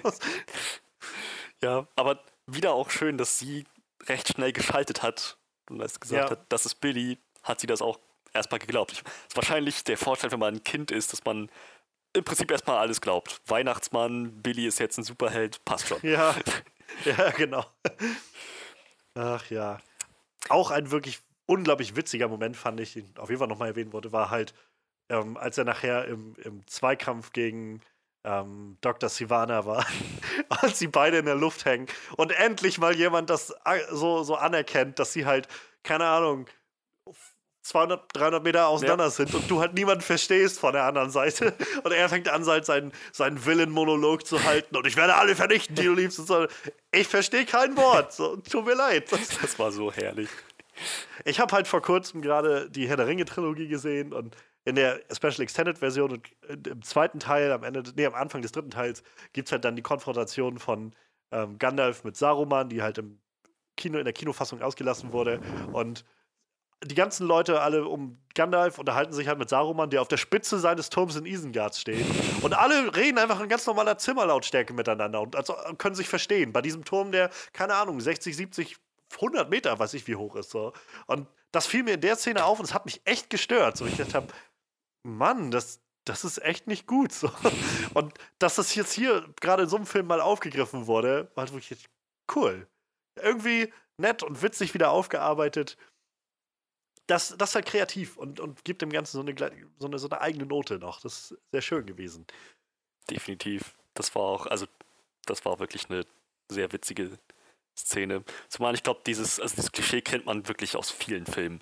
So, und gerade Ja. die, die äh, so animierte Comicbook Filme, Comicbook-Filme, so die ganzen DC-animierten Sachen, so, die machen das sehr gerne. Lex Luthor in vollem Anzug schwebt irgendwie ein paar Straßenblocks weiter als Superman und sagt ihm irgendwas entgegen. Natürlich kommt alles von beiden Seiten gleichermaßen Ja. an. Ja, aber also ja, war eine, war eine sehr witzige, sehr witzige Szene. Ähm, ach so, äh, was, wie hieß nochmal der Schauspieler von, den, äh, von, von Dr. Sivana, den wir auch. Mark Strong ist das. Genau, Mark Strong. Super Performance. Ich meine, zuletzt hab ich, haben wir ihn ja in ähm, Kingsman gesehen, glaube ich. Ne? Ja, auf jeden Fall. Also, ich glaube schon, ich glaube, es war das letzte Mal. Und also, er liefert halt immer irgendwie ab und ich fand ihn großartig in der Rolle.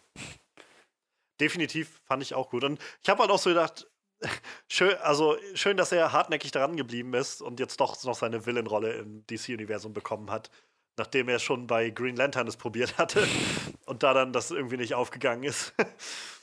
ähm, aber so generell, der hat halt, der ist halt auch gerne für diese Villain-Rollen irgendwie gecastet. Also ähm, angefangen hat, wie gesagt, also angefangen, aber auf jeden Fall bei Green Lantern schon.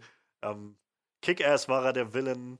Ähm, jetzt halt äh, der nochmal, also zwischendrin halt auch noch zig Filme, wo er immer wieder so, der hat, der hat halt diese Ader dafür, so auch diese, diese Ausstrahlung, Hm. die so unglaublich so, naja, schon auch irgendwie ehrfurchtserbietend ist und so nach, nach äh, Respekt verlangt irgendwie. Ja. Aber ich meine, ja, bei hat er- Kingsman war er nicht der Böse, da war er ein guter. Das hat er Nee, auch da hingekriegt. war er nicht der Böse, das stimmt, ja. Da, äh, auf jeden Fall. Und ich wollte auch gar nicht sagen, dass er es nur kann, aber er wird halt immer gerne gecastet in diesen Rollen. So ein bisschen Ja. wie Ben Mendelssohn, der auch irgendwie, glaube ich, ein sehr versierter Schauspieler ist, aber irgendwie in den meisten Fällen einfach als Villain irgendwo landet. Ja, weil er das gut drauf hat. So. ähm, ich ich habe diesen Robin Hood-Film, den es jetzt gab letztes Jahr, habe ich nicht gesehen, aber es gab vor kurzem den Honest Trailer dazu und da hatten sie halt so ein paar Szenen und, ähm, drin und da spielt er halt auch den Villain Ben Mendelssohn und das ist so der Wahnsinn, wie der da, also in den Szenen, die sie jedenfalls für den Honest Trailer rausgeschnitten haben, so, so richtig die, die, die Szene so genießt irgendwie und auf der Zunge sich zergehen lässt, jedes böse Wort, was er da irgendwie raushaut. So. Es ist halt, er hat halt so ein Händchen dafür. Und ähm, ähnlich hatte ich halt das Ge Gefühl wie jetzt hier mit Dr. Sivana, also mit Mark Strong, dass er so. Ähm, ich habe dem abgekauft und sie haben ja auch eigentlich recht viel Zeit darauf verwendet, so ein bisschen die Geschichte von ihm zu zeigen. Ähm, der, der ganze Anfang. Und der war, also ich hatte das Gefühl, das war eine, eine recht lange Eröffnungsszene, die sie da hatten, mit dem kleinen Dr. Sivana, der dann, also da war er noch kein Doktor, glaube ich, aber äh, mit dem kleinen Jungen, der dann ähm, bei, bei dem Shazam oder bei dem Zauberer landet und dann da die sieben Todsünden irgendwie das erste Mal antrifft und dann halt äh, wieder zurückkommt und dann gibt es den Unfall mit seinem, mit seinem Vater und dann äh, macht er sich halt auf die Suche nach den Wesen und so und wendet irgendwie sein ganzes Leben darauf an, die wiederzufinden. Und äh, fand ich, fand ich eine recht coole Geschichte, gerade weil das auch so dieses ähm, gut in dieses Thema gepasst hat, so äh, dieses Familienthema, was so Mhm. mit Billy sowieso irgendwie im, im Zentrum stand. Und ähm, ich meine, das sel- Billy, glaube ich, sagt ja nachher im, im Zweikampf selbst noch sowas wie, ähm, dass das halt also Familie halt auch einfach man sich die aussucht oder sowas in der Art, sagt er, glaube ich. Und äh, auch da fand ich zum Beispiel, was, wie, wie dir das damit ging, aber ich fand sehr überraschend, dass sie es halt, dass sie ja tatsächlich den Schritt gegangen sind, Billys Mutter als so wirklich diese abweisende, völlig ähm, unfähige, so auch irgendwo kaltherzige Dame zu zeigen, die halt ihr Kind einfach da lässt. So. ja. Fand ich mutig. Also ich hatte, ich hatte mich halt den ganzen Film über gefragt, so, wie wollen sie denn das jetzt erklären, dass sie halt ihr Kind nicht mehr gefunden hat? Also du musst doch Du musst doch irgendwie so ein wenigstens kind nicht einfach so suchen, ne? verlieren. So, ja. Und ich meine, er war ja bei der Polizei und so. Wie soll denn das funktionieren, dass er also dass, dass das Kind irgendwie nicht da angekommen ist? So. Und ähm, fand ich halt clever, dass sie es auch. Mir fiel am, Anfang, als es diese Flashback, diesen Flashback-Moment gab, fiel mir halt schon auf, dass es so ähm, alles so leicht so traummäßig ähm, so mit so einem Filter irgendwie versehen war. Aber ich dachte halt, das ist einfach Flashback, ja. Das, Ja. das wird schon der, der Sinn sein. Aber dann die Auflösung, dass halt, naja, das ist halt auch einfach Billys verquer, also was verquerter, aber halt Billys kindliche Erinnerung daran über seine Mutter und halt die Wahrheit irgendwie, die einfach so schon nicht klarkam damit. Wo ich es ganz schön krass fand, dass sie gesagt haben, sie war 17 damals. Zum einen sah die Schauspielerin nicht aus an dem Mhm. Punkt, als wäre sie 17. Und Billy war doch auch schon wenigstens drei, oder nicht? So, die muss doch mit 14 dann das Kind bekommen, was es gibt, was es sicher gibt, aber Es ist ziemlich wirklich gewagter so ein bisschen Schritt. weird, ja. Ja, genau. So, ähm, aber ich, also sie haben es ja so schon ein bisschen angeteasert, als er da im Heim war und die, die Leiterin zu ihm gesagt hat, ähm, ich kann nicht mit ansehen, wie du dein Leben verschwendest, nach jemandem zu suchen, der nie nach dir gesucht hat. Ja. Da dachte ich, naja, also da, da ist mir das schon mal so ein bisschen, schon so ein bisschen aufgegangen, vielleicht wird es tatsächlich darauf hinauslaufen, dass die Mutter ihn nicht gesucht hat. weil sie, ja, Ja. Ne, weil das alles doch gar nicht so der Zufall war. Ja, das stimmt schon. Aber halt mutig dann ähm, Billy, also das, man, es ging ja vor allem irgendwie um Billys Erkenntnis dabei, dass er halt seine, dass seine Familie halt nicht zwingend verwandt sein muss, also Ja. verwandt sein muss, sondern so. Und aber dass er, dass er diese Realisierung bekommt, vor allem in diesem krassen Aufeinandertreffen mit ihr. Was, also das war schon krass mit anzusehen, fand ich. So dieses, da, da kam auch schon eine Menge, also das war schon emotional, das mit anzusehen, wie, wie er irgendwie seiner leiblichen Mutter gegenübersteht und die halt auch irgendwie gleich so, nee, niemand und so, das ist niemand. Und Ja, ist gerade irgendwie ein schlechter Zeitpunkt und so. Und, und selbst dann ist er halt noch an, also ist er halt so weit gewachsen, dass er ihr halt nicht irgendwie ins Gesicht schlägt oder was weiß ich, oder sie anschreit oder so, sondern er gibt ihr halt diesen Kompass und sagt Ja. irgendwie so, du brauchst den deutlich mehr als ich so. Und irgendwo schwebt noch so viel Positives da drin, so dieses so, du, du hast einen schweren Weg vor dir und ich hoffe, dass du den irgendwie schaffst. Und gleichzeitig macht das, glaube ich, so unglaublich aus, warum Billy zwar irgendwo die zwangsläufige Wahl für Shazam war, aber glaube ich auch eine der, also wirklich die richtige Wahl für Shazam war, ja. diese Kraft zu übernehmen, weil es halt wirklich würdig war. Also, Fand ich ein bisschen weird, dass, also fand ich am Anfang so ein bisschen, wo ich gedacht habe, die ganze Zeit weist er irgendwie einfach lauter Leute ab und produziert damit nachher so einen Mega-Villain und dann gibt er halt Billy einfach so die Kräfte. ja, tja, er hat dann, vielleicht hat er sich gesagt, ich muss nicht den Besten finden, sondern einen der Besten, einen, der Ja. überhaupt in Frage kommt. An Ansprüche runterschrauben, Genau, ja. im Tod so weg sind. ähm, aber also, ich habe mich, die, die Szene war ziemlich krass. Ich habe mich die ganze Zeit irgendwie so ein bisschen, ich habe ihn bemitleidet, Billy. Der hat mir so leid getan die ganze Zeit, bis Ja. er dann eine Sache rausgehauen hat. Weil er dann kurz er sich vor ihr von ihr verabschiedet hat, meinte er, na gut, Mom, ich muss dann jetzt auch los. Ich muss zurück zu meiner richtigen Familie. Also, oh, Shots fired. Voll in die Fresse. Ja. Ja, das stimmt. Ähm, ja, wie gesagt, das ist so eine. Das ist so ein richtig. So, so, so, so ein richtig Zentrum irgendwie in diesem Film, wo so halt Billys Charakterentwicklung irgendwie stattfindet oder sich offenbart. So, und ab da ist er halt dann so wirklich der Shazam, den wir dann auch sehen. So diese, der sich irgendwie für seine Familie da einsetzt und ähm, mit denen zusammen auch kämpft. Auch das zum Beispiel fand ich war eine super clevere Entscheidung, weil ich habe halt mich so ein bisschen gefragt, wo das jetzt hingeht, ob wir jetzt ähm, einfach halt den Finalakt sehen, wo so zwei super starke Typen sich irgendwie äh, so, weiß ich, wie Zod und Superman irgendwie durch so ein paar Häuser hauen oder so. Und dann aber die Entscheidung, das aufzusplitten und halt die anderen Kinder auch alle auf einmal zu den, also die ganze Familie zu den, zu diesen Superhelden zu machen und allen so Kleinigkeiten zu tun zu geben, ähm, das hat dem Ganzen nochmal einen ganz, also nochmal so einen frischen Wind gegeben, fand ich, der ähm, das Finale nochmal so ein bisschen herausgehoben hat aus diesem typischen dritten Akt Groß-Bombast-Finale, was man eigentlich immer kennt von diesen Superheldenfilmen. Ja. Ja, Ähm, definitiv. Also, Ja, ich wollte gerade noch irgendwas sagen. Ähm, ähm, ähm. Ich fand äh, den, den Superman-Cameo am Schluss eigentlich ganz, ganz schick. Ja, ich hätte mich so gefreut, das wenn das nochmal. Henry Cavill gewesen wäre mit dem Gesicht. Aber ja, es war, war schön. Bei Collider haben sie berichtet gehabt, dass das, also hat das David F. Sandberg, wo der Regisseur wohl auch gesagt hat, es war angedacht, aber es hat halt aufgrund von, ähm, von, von terminlichen Schwierigkeiten nicht funktioniert. Und deshalb ähm, haben sie dann improvisiert und halt wen anders eingesetzt.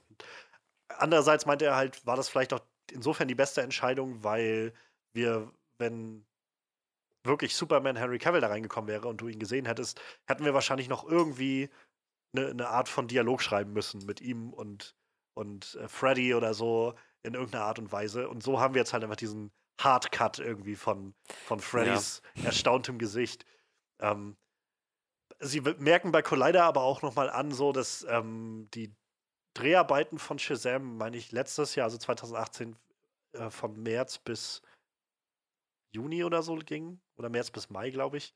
Und ähm, Kendrick Cavill halt bis Anfang April ungefähr in äh, Mission Impossible 6 eingebracht war. Danach aber eigentlich theoretisch frei gehabt haben müsste. So, also ist halt immer noch die Frage, ob das jetzt wirklich, naja, ob er jetzt wirklich einfach keine Zeit hatte oder ob sich das, ähm, naja, ob sich das jetzt einfach erledigt hat mit Henry Cavill. Ja, ich, aber irgendwann zeitnah wurde er dann auch in Witcher eingebunden, ne? Ja, ja, aber ich, also letztes Jahr jedenfalls meine ich 2018, Anfang 2018, ähm, war, glaube ich, noch nichts mit Produktion für Witcher. Ich glaube, das ging erst Mitte, Ende letzten Jahres irgendwann los, dass sie wirklich aktiv in die Produktion gegangen sind. Naja, also ich kann mir halt vorstellen, dass dieses Superman-Cameo eine recht späte Idee war, das doch irgendwie umzusetzen und dann war es schon zu spät, keine das Ahnung. Das mag sein. Ja. Oder es ist halt wirklich eine Ausrede, das kann natürlich auch sein.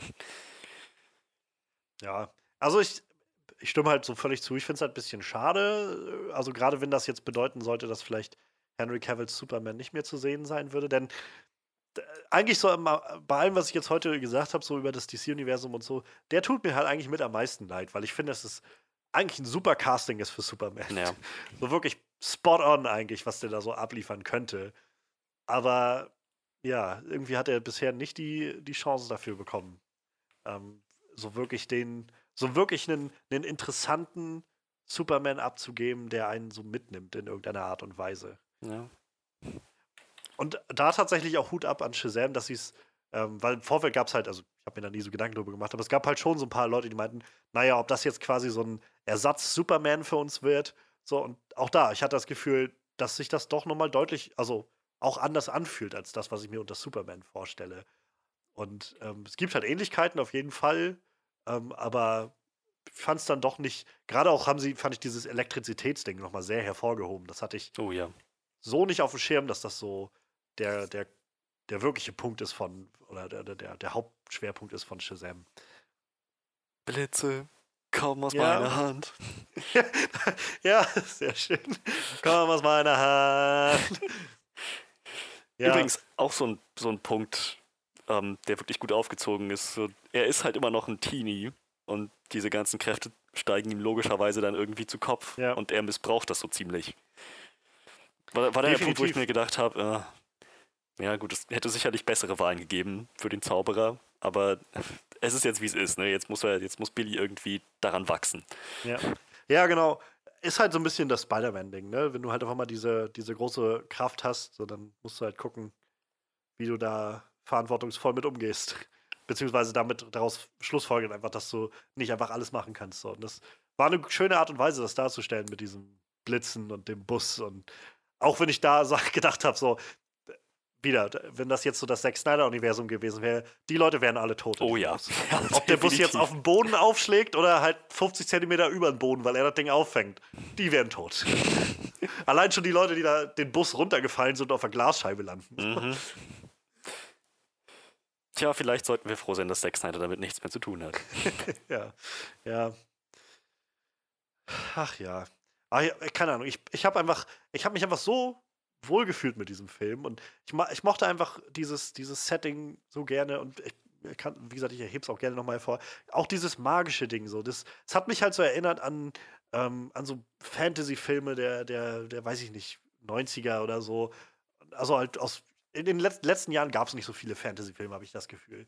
Nicht in so einer Art und Weise, wo man so ganz offen und, und ohne irgendwie das Gefühl zu haben, dass es jetzt hart und dreckig sein muss, so dieses magische Konzept so offen empfangen hat und gesagt hat, es gibt halt Magie und halt, weiß ich nicht, ich finde find gerade, wenn man diesen Film noch, noch eher wie so einen Fantasy-Film betrachtet, funktioniert er eigentlich noch besser. So. Ähm, ähm, das hat mich halt eigentlich sehr gefreut, dass es das mal wieder gibt, so, so ein Film, der so ganz offen sagt, so, Magie, gewöhnt euch dran, genau wie dieser Junge sich jetzt halt daran gewöhnen muss und dann geht das los. So. Ja.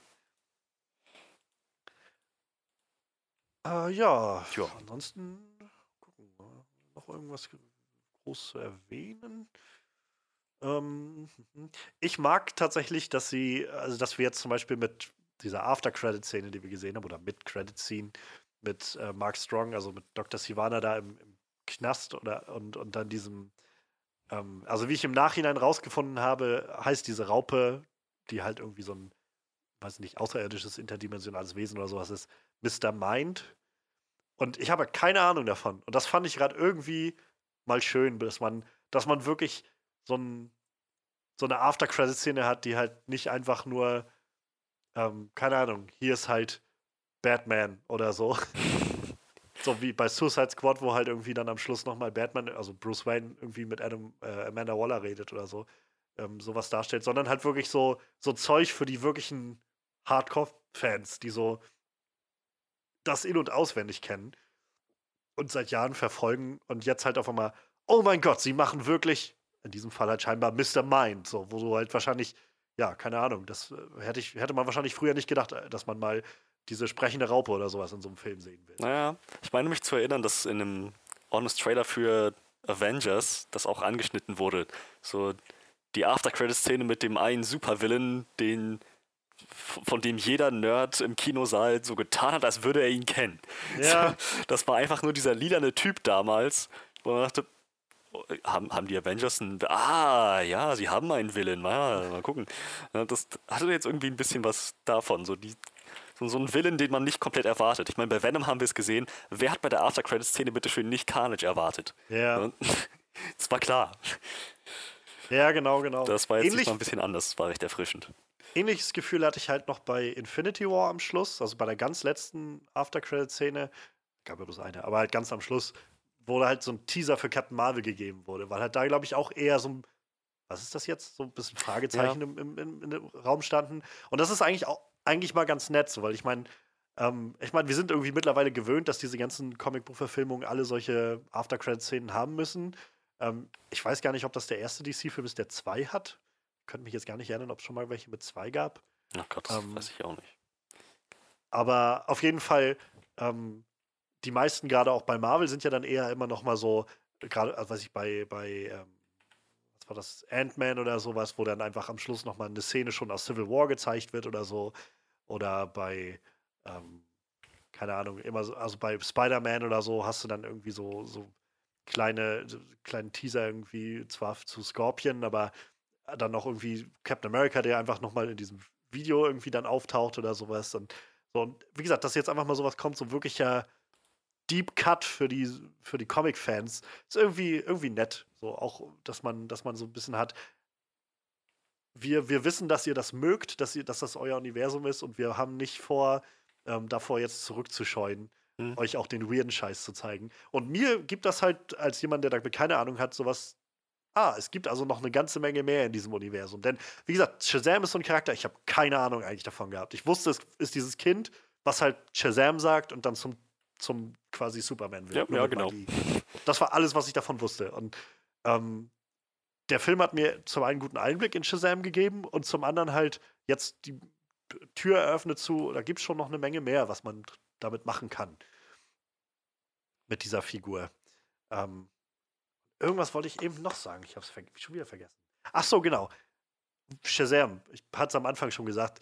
Fand ich eigentlich auch ganz nett, weil Shazam generell dieser Charakter ist, der viele Jahre irgendwie Captain Marvel hieß und dann ähm, gab es irgendwie Re- Streitigkeiten äh, mit oder, oder rechtliche Probleme mit Marvel.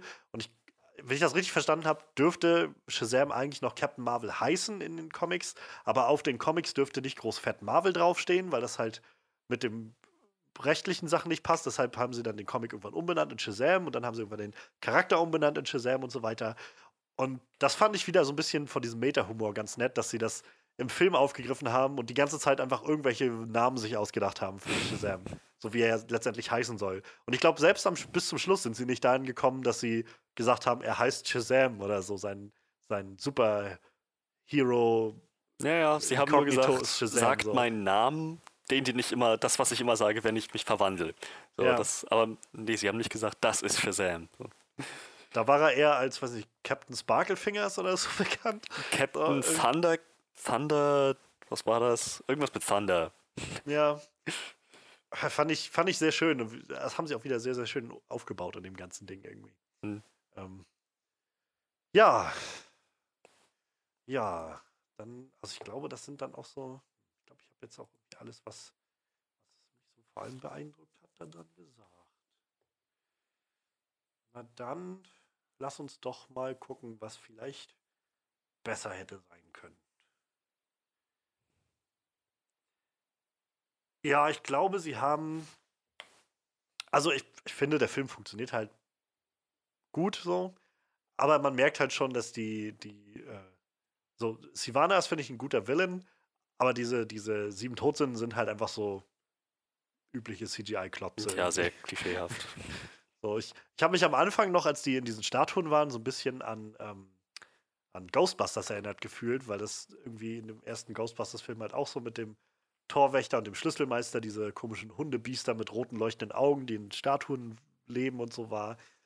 Aber nachdem die dann nachher draußen waren und irgendwie entweder, entweder Rauch waren oder dann halt, ja, also sie sahen jetzt nicht, nicht Steppenwolf schlecht aus oder so, sahen halt annehmbar aus, aber im Kern waren es halt doch irgendwie einfach so graue Klopse, so mit roten Augen. Tja.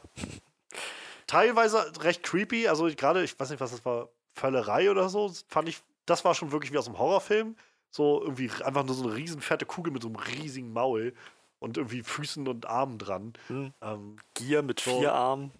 ja, ja, genau so. Also das Design war halt nicht so nicht schlecht durchdacht, aber so auf in der, in der Darstellung hatte ich dann schon das Gefühl, so ja, da gäbe es halt Sachen, die ich glaube ich ernster nehmen könnte als das. Hm. Also ich meine, so gut sie das aufgezogen haben, dass er seine Kraft aus diesen Todsünden, aus diesen dämonischen Kreaturen bezieht. Je weniger davon in seinem Körper sind, umso schwächer ist er. Und, ähm, ja, die Todsünden selbst waren ja leben, lebendig gewordene Golems irgendwie so. ja, genau, genau. Viel mehr war das irgendwie nicht. Ja, also ja, würde ich, würde ich mich anschließen. Aber wie gesagt, für mich hat, ähm, ach, wie ist der Schauspieler? Zachary Levi? Nein, von dem Villain. Achso, äh, Mark Strong. Genau. Für mich hat der noch einiges rausgerissen. Ich habe es richtig gemerkt, so, während ich das geschaut habe, dachte ich so, okay, das sind die sieben Todsünden. Könnt ihr bitte einfach ganz schnell wieder in Mark Strong verschwinden, damit er sein Ding machen kann? Dankeschön.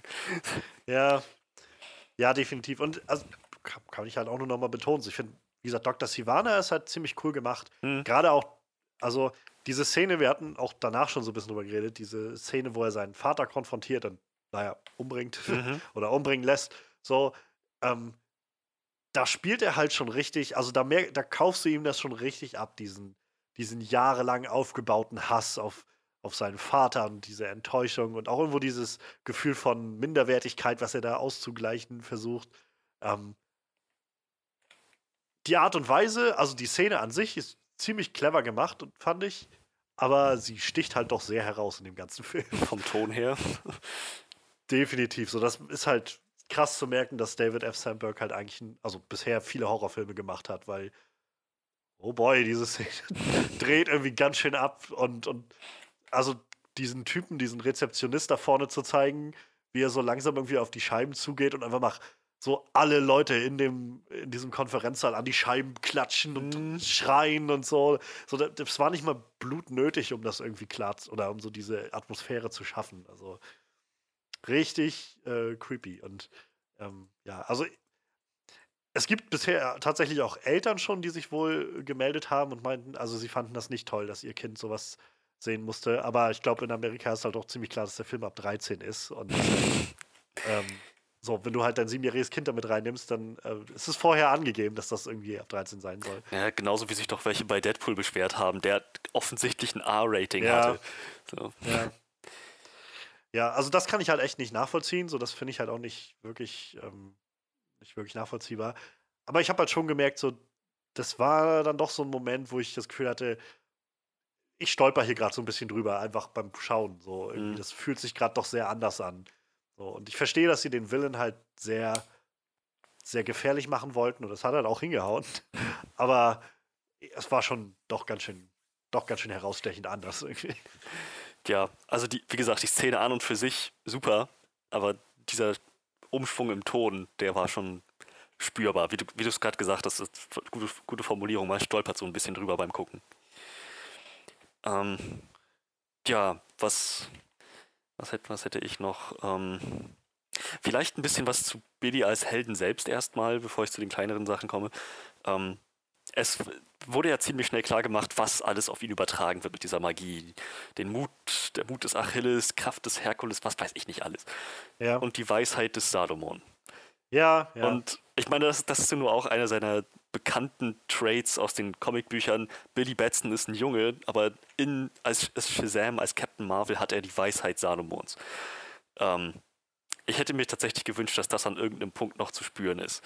Weil in, den- in den Trailern kam schon irgendwie ein bisschen durch, er wird das nicht von vornherein haben, aber ich hatte innerlich gehofft, dass diese Weisheit Salomons so ein, weiß nicht, so eine, eine, wie, wie, wie so, wie so die anderen Superkräfte, was ist, Ja. was er im Laufe des Films entdeckt, dass er dann irgendwann mal so auf diesen, auf diesen Punkt kommt, zu sagen, Moment, ich, ich, mir, mir fällt jetzt hier was ein, mir fällt jetzt hier was ein, ich kann das, ich kann das gut durchdenken, ich kann das clever angehen, ich kann eine Lösung dafür finden, eine schlaue Lösung. Ähm, naja, letzten Endes war davon bis zum Schluss nicht viel zu spüren. Er war halt, er hat halt eine Kraft nach der anderen entdeckt und das waren alles mehr oder weniger physische Kräfte. So seine, diese, diese Weisheit, diesen, diesen, das, dieses erwachsene Denken, was er in seiner Shazam-Gestalt dann eigentlich, was man erwarten sollte mit der Weisheit Salomons, das ist nie passiert. Er ist am Ende auf eine gute Idee gekommen, die Kräfte aufzuteilen und so weiter und ähm, die, was war das, den Neid aus Dr. Sivana rauszulocken. Aber auch das hat er alles noch so in seiner typischen Teenie, ähm, Teenie, Teenie, wie sagt man, in seinem typischen Teenie-Gehabe gemacht. ja. So, das, Ja. das war jetzt nichts, wo man sagt, okay, das, das war jetzt sehr erwachsenes Denken oder sehr ähm, für sein Alter fortschrittliches Denken. Nee, aber einfach weiterhin nur ein cleverer Jugendlicher. Und das fand ich ein bisschen schade, weil, naja, das macht ihn halt aus. Es ist eine von seinen bekannteren Kräften. Es wäre schön gewesen, wenn man das zu sehen bekommen hätte. Zumal sie ja gerade die Möglichkeit gehabt hätten, mit dem schrittweise Entdecken seiner Kräfte zu sagen, okay, es sind nicht alles nur physische Kräfte, die er da entdeckt. Ja. Also ich muss sagen, ich, im Film tatsächlich ist mir das gar nicht so aufgefallen, einfach weil ich, ich hatte jetzt die Vorkenntnisse dazu nicht und als er irgendwie, als der, der Zauberer das alles aufgezählt hat, ist das irgendwie relativ schnell an mir wieder vorbeigegangen, was er da alles aufgezählt hat. Ähm, Im Nachhinein habe ich das auch gehört gehabt, also im, äh, im Weekly Planet Podcast hatten sie drüber geredet gehabt. Und da meinten sie halt auch, also ich meine, die sind auch sehr firm da mit den Comics und so und meinten auch so, äh, die Weisheit Salomons war jetzt nicht so wirklich zu spüren bei ihm. So, wo ich, also stimmt, so definitiv. Er ist halt einfach, sie spielen einfach das Kind halt raus. So. Ähm, m, vielleicht war Salomon einfach kein cleverer Mann. Vielleicht wird er völlig überschätzt. nee, ich glaube, eine Stelle, wo ich jetzt so rückblickend vielleicht sagen würde, also wo ich im Film gedacht habe, das wirkt gerade erwachsener als das, was ich von so einem Jugendlichen erwarten würde, wo man das vielleicht reindeuten könnte, ist halt, wenn er mit Sivana redet darüber, über die Monster und er ihm irgendwie sagt, ähm, die, die missbrauchen sie bloß, die benutzen sie bloß, so, das müssen sie einsehen. Irgendwie sowas in der Art, Ja, sagt er, glaube ich. müsst ihr doch sehen. Da, da habe ich gedacht, so, das hört sich nicht an, wie so ein Jugendlicher reden würde. So, das, das wirkt gerade irgendwie, also das fiel mir im Film auf. Da habe ich gar nicht, jetzt gar keinen Gedanken dran verschwendet an irgendwie die, Sa die Weisheit von Salomon oder so. So rückblickend würde ich jetzt denken, vielleicht ist das so gedacht als Zug des Ganzen, um das so ein bisschen mal rauszukitzeln, so an ein, zwei Szenen irgendwie. Ähm, aber ja, so definitiv, das kommt jetzt nicht so sehr hervor, dass er das auch irgendwie in sich trägt. Ja. Wahrscheinlich, weil das vielleicht einfach Probleme zu schnell lösen würde in dem ganzen Film oder so. ich will nicht sagen, dass es die ganze Zeit hätte präsent, sein müssen, aber wenigstens Ja, gegen Ende, dass er gerade in diesem finalen Kampf, wo die Idee, den Neid rauszulocken, war clever. Ne? Aber es wirkte halt auch, auch vom Acting her und von, vom Dialog her nicht sehr viel anders als Billy Batson, der sein 14-jähriges Ich immer noch denken lässt. Also ja, hätte, hätte vielleicht, wäre vielleicht schön gewesen am Ende wirklich Captain Marvel, also Shazam Ja. vor sich zu haben und nicht Billy mit Muckis. Ähm, was mich zu meinem nächsten Punkt bringt, hatte der einen Muscle Suit an die ganze Zeit oder war das Zachary, was weiß ich, wirkliche Körperform? Nee, ich glaube, Zachary Levi hat echt viel trainiert dafür. Also ich weiß es jetzt nicht ganz genau, wie viel, aber nach allen Bildern, die ich so gesehen habe, hat er echt gut trainiert. Aber ich muss sagen, ich fand, er sah jetzt nicht so überdimensioniert muskulär aus, so. Also nicht so, weiß ich, so Hugh Jackman trainiert für Wolverine mäßig. So, vielleicht ist auch einfach der Anzug, der täuscht, jedenfalls mich darüber täuscht. Aber ähm, das war so ein, so ein Punkt, der mir tatsächlich beim, beim Schauen noch auffiel, wo ich gedacht habe, ich, ich kaufe dem ab, also sieht muskulös aus, aber er sieht jetzt halt nicht aus wie, weiß ich, The Rock oder so. Oder, Mhm. Oder halt, wie gesagt, ich muss so gerade an Hugh Jackman immer denken, so Bilder von dem irgendwie im Fitnessstudio, wo der irgendwie Bizeps hat, irgendwie äh, wie Oberschenkel oder so, weil er einfach seit Monaten nichts anderes macht und nur Hühnchen, Hühnchenbrust frisst oder so. Und äh, da hatte ich halt das Gefühl, sie haben halt das nicht ganz so rausgepowert auf, er ist jetzt so der Muskelprotz. Ja, allerdings hatte ich den Eindruck, dass sein, dass er das genau das sein sollte.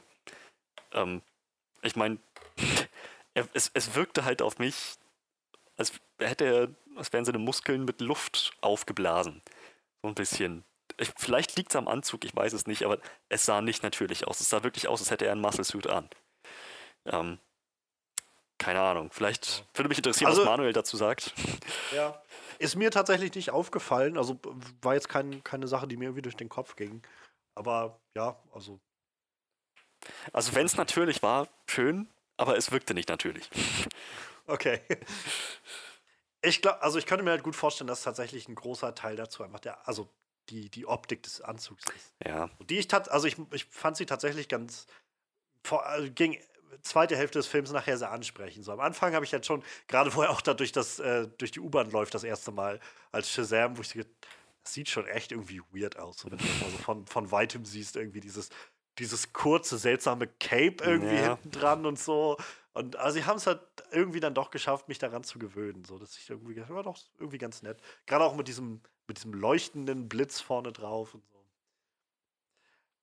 eine Sache, wo ich tatsächlich so beim, beim Schauen und das schon gemerkt habe und noch so im Nachhinein war, ähm, gerade so was im den zweiten Akt irgendwie alles, was so in der Mitte passiert, das angeht, fand ich den manchmal ein bisschen sehr, wie soll man sagen, meandernd irgendwie. So, es gab halt, das war halt irgendwie alles sehenswert, was da passiert ist, aber irgendwie hatte ich auch manchmal das Gefühl, hier werden so einige Plotlines so irgendwie auf Pause gedrückt, gerade für eine sehr lange Zeit so gefühlt. Also dann, es gab da diesen Moment, wo nachher Freddy entführt wurde von überhaupt, also dieser Konflikt zwischen Freddy und Billy, der sich so aufbaut, das war halt schon irgendwie nachvollziehbar. Und dann wurde Freddy irgendwie entführt und dann wurde halt auf einmal die, die Geschichte mit der Mutter wieder hervorgekramt, die halt irgendwie davor nur Pause hatte, irgendwie den gesamten Film. Und dann ist Billy noch zu seiner Mutter wieder hin und hat da noch ein Gespräch geführt und so. Und dann ist er erst nach Hause und dann hat er erst mitbekommen, dass Freddy entführt wurde. Und irgendwie war das, ich weiß nicht, also es war jetzt nicht so mega störend, aber es fiel mir halt so ein bisschen aus. Für mich fühlte sich das irgendwie so ein bisschen an wie, okay, wir müssen jetzt noch eine andere Sache bearbeiten. Moment, Pause mit Freddy's Storyline, der hier gerade entführt wurde und, äh, und äh, äh, Sivana, der sich auf die Suche nach der Familie macht oder so. Und ja, jetzt erstmal zu der Mutter zurück von äh, Story, die wir halt, keine Ahnung, also ich meine, es ist relativ zu Anfang des Films, wo er das Buch wegwirft und erstmal wieder, also das sich gar nicht damit auseinandersetzt.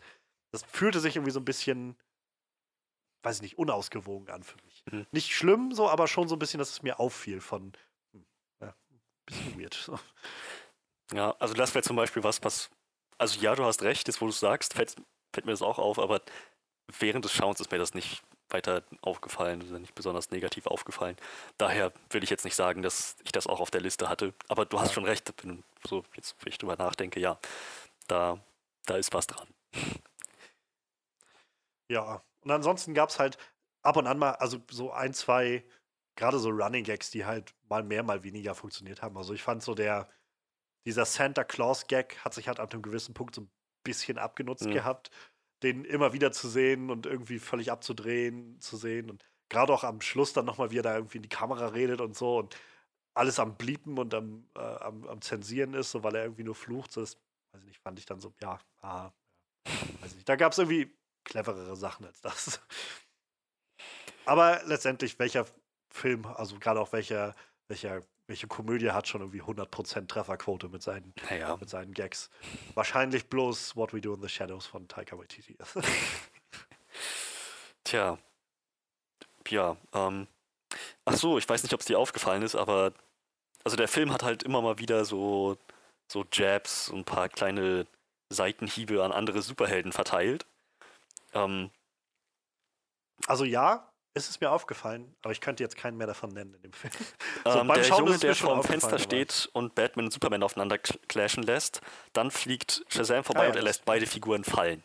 Ja. Ähm, und die komplette Credit-Szene, wo Shazam Superman im Arm drückt, Ja, und gut, besiegt, ja, das ja. Batman ja. hinter dem Batmobil hinterherzieht und Aber so das weiter fand und ich so fort. halt, das fand ich zum Beispiel ganz clever, diese Abschlussszene, weil da wurde mir relativ gut klar gemacht, dass es halt einfach gerade ein Kind ist, was das alles zeichnet. Wahrscheinlich Freddy oder Billy oder beide, die diesen Comic einfach zeichnen von Shazam. So in der Art und Weise, wie das gezeichnet wurde. Ja, ist richtig. Aber äh, wie gesagt, ich fand es ein bisschen sehr auf die Nase manchmal. So gerade gerade dieser Moment. Ich, ich meine auch irgendwo gab es irgendwie hat man gab gab's eine gab's eine Line. Wer braucht schon Superman oder so? Ähm, und, und dann halt diese die Sache mit, mit den beiden Actionfiguren, so, ja, jetzt, jetzt haben wir hier Shazam und Batman wie Superman, das war alles ein Fehler, das tut uns leid, jetzt machen wir es besser. Weiß nicht, ich dachte so, tut das jetzt Not, musste das jetzt unbedingt sein? So, schön, ihr habt, ihr habt Shazam, freut euch, aber ähm, das muss jetzt nicht gleich bedeuten, dass der jeden anderen DC-Helden sofort vom Podest schubst. So. Ich, hatte, ich hatte das Gefühl, das war irgendwie so ein bisschen der Punkt. Und wenn es nicht der Punkt war, dann haben sie es einfach nicht subtil genug gemacht. Also ich muss sagen, gerade bei dieser Szene mit dem Jungen und den zwei Figuren, soweit habe ich tatsächlich gar nicht gedacht. Dass, also mir fiel halt schon auf, dass er halt mit Superman-Figuren, Batman-Figuren gespielt hat und dass dann halt sich das auf einmal vor seinem Fenster abspielte mit Shazam und, und äh, Mark Strong. Und tatsächlich viel weiter habe ich in dem Moment gar nicht gedacht. Wo du so sagst, stimmt, ziemlich, ziemlich, ähm, ziemlich, ziemlich interessantes Visual Storytelling, dann da die Figuren so fallen zu lassen. Ähm, weil, ich weiß nicht. Also ich fand, es gab halt, ich glaube, es gab halt für mich dann doch auch noch genug Momente oder genug auch Liebe irgendwie für die Charaktere so in, den, in dem Film. Also einfach durch Freddy, die so ausgestrahlt wurde. Und ähm, weiß nicht, so Sachen wie, ähm, keine Ahnung, wenn, wenn, wenn er von Sivana verfolgt wird und dann irgendwie so diese Batman-Puppen wirft oder so, schnapp ihn dir Batman oder so. so. Keine Ahnung, ich bin Batman. Fand ich ja sehr schön. Ähm, keine Ahnung, es war, ich hatte schon das Gefühl, dass, dass der Film auch durchaus Respekt für diese Charaktere hat, aber ich, ich kann deinen, deinen Punkt schon also ja, verstehen. natürlich, aber umso mehr hat mich das dann verdutzt, auf einmal plötzlich so eine Szene zu haben, die so zu implizieren scheint, weg mit dem alten, her mit dem neuen. Ja, ja kann ich verstehen. Also, ähm, ja, gerade bei der, bei der, mit der Szene mit dem Jungen kann ich es irgendwie nachvollziehen. Ähm, aber ich bleibe dabei, glaube ich, die, die, gerade die Credits fand ich einfach nur witzig. So, das war, wo ich halt echt das Gefühl hatte, hier geht es gerade einfach wirklich bloß um die Jungs, die gerade so das ausschöpfen, was sie da, das, was sie da an, halt an, an Kraft haben und was sie dann so ich glaube, vor allem Freddy wird diesen Comic gezeichnet haben. So, der halt, weil man das, die ganzen Figuren kennt und irgendwie ja mit Wonder Woman ausgehen und solche Sachen irgendwie. Halt so, was Teenagern durch den Kopf geht. ja, aber selbst dann, ich weiß nicht, ob es dir aufgefallen ist, aber Batman hat am meisten abgekriegt. Ja, weiß ich nicht. Also, ist mir jetzt nicht so aufgefallen. habe ich jetzt auch, weiß ich nicht, habe ich jetzt nicht so drauf gehabt. Ich fand, die hatten alle irgendwie, wurde irgendwie relativ klar gemacht, dass halt Shazam so für, für die der neue Boy in Town ist. Ja, ja, klar. Aber ja, das, das, also weiß nicht, das fand ich halt ein bisschen zu sehr auf die Nase manchmal. Ja, kann ich verstehen. Das, das ist dasselbe Ding wie mit der, mit, mit der Szene, ähm, die so ein bisschen raussticht, horrormäßig. Ich bin halt drüber gestolpert, so ein bisschen. So. Es ja. hat, jetzt, hat ihm jetzt keinen großen Schaden zugefügt oder so, aber es wirkte halt so ein bisschen fehlplatziert. Ja. Ja, wie gesagt, kann ich, kann ich nachvollziehen. So, Glaube ich halt nichts, wo ich jetzt groß drüber gestolpert wäre, aber ich kann es nachvollziehen. Ähm, dann, ja, halt auch witzig, dass sie dann ganz zum Schluss nochmal den Aquaman mit reinbauen, so in die After-Credit-Szene. Ja.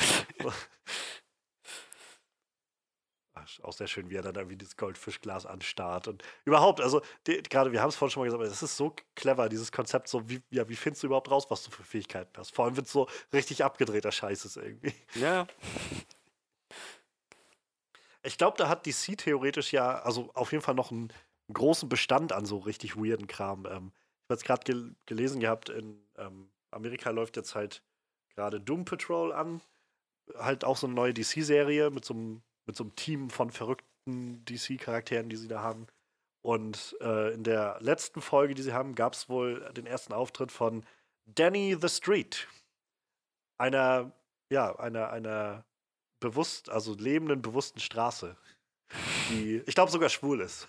Und äh, quasi mit den Leuten kommuniziert über, darüber, dass sie dann, ähm, keine Ahnung, äh, so, so, so Banner und sowas überall ausstrahlt und irgendwie Schilder und so zeigt. Und äh, ich glaube, die kann sich sogar teleportieren, diese Straße. So, so richtig, richtig weirder Scheiß. Und, ähm, soll wohl aber tatsächlich ganz gut funktionieren. Also es, äh, weiß ich nicht, ist vielleicht so ein bisschen halt wie, wie Marvel das mit den Guardians oder so gemacht hat.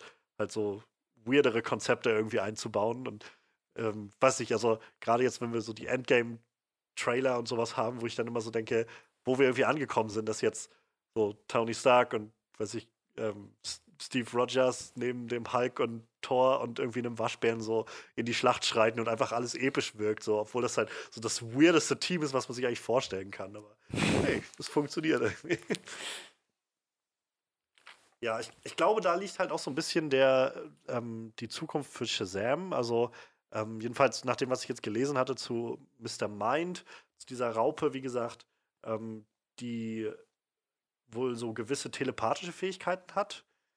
Ähm, und ja, so, scheint halt so, ein- so ein generelles Supergenie irgendwie zu sein. Und die scheint halt so, so eine, ja, auch so eine, so eine Liga der Villains irgendwie aufzubauen in den Comics. Was halt, glaube ich, Sinn macht, wenn sie mit Shazam jetzt sowieso in die Richtung gehen, zu sagen, naja, es gibt jetzt halt diese Shazam-Familie, so von den allen, die jetzt irgendwie dieses Shazam-Ding in sich tragen und, und nutzen können. Macht wahrscheinlich Sinn, dann auch die nicht immer gegen, weiß ich, nur Sivana kämpfen zu lassen in den nächsten Filmen, sondern ähm, ja, vielleicht gegen mehrere. Und weiß ich, ob Black Adam sich dann zusammenschließt mit Sivana oder so.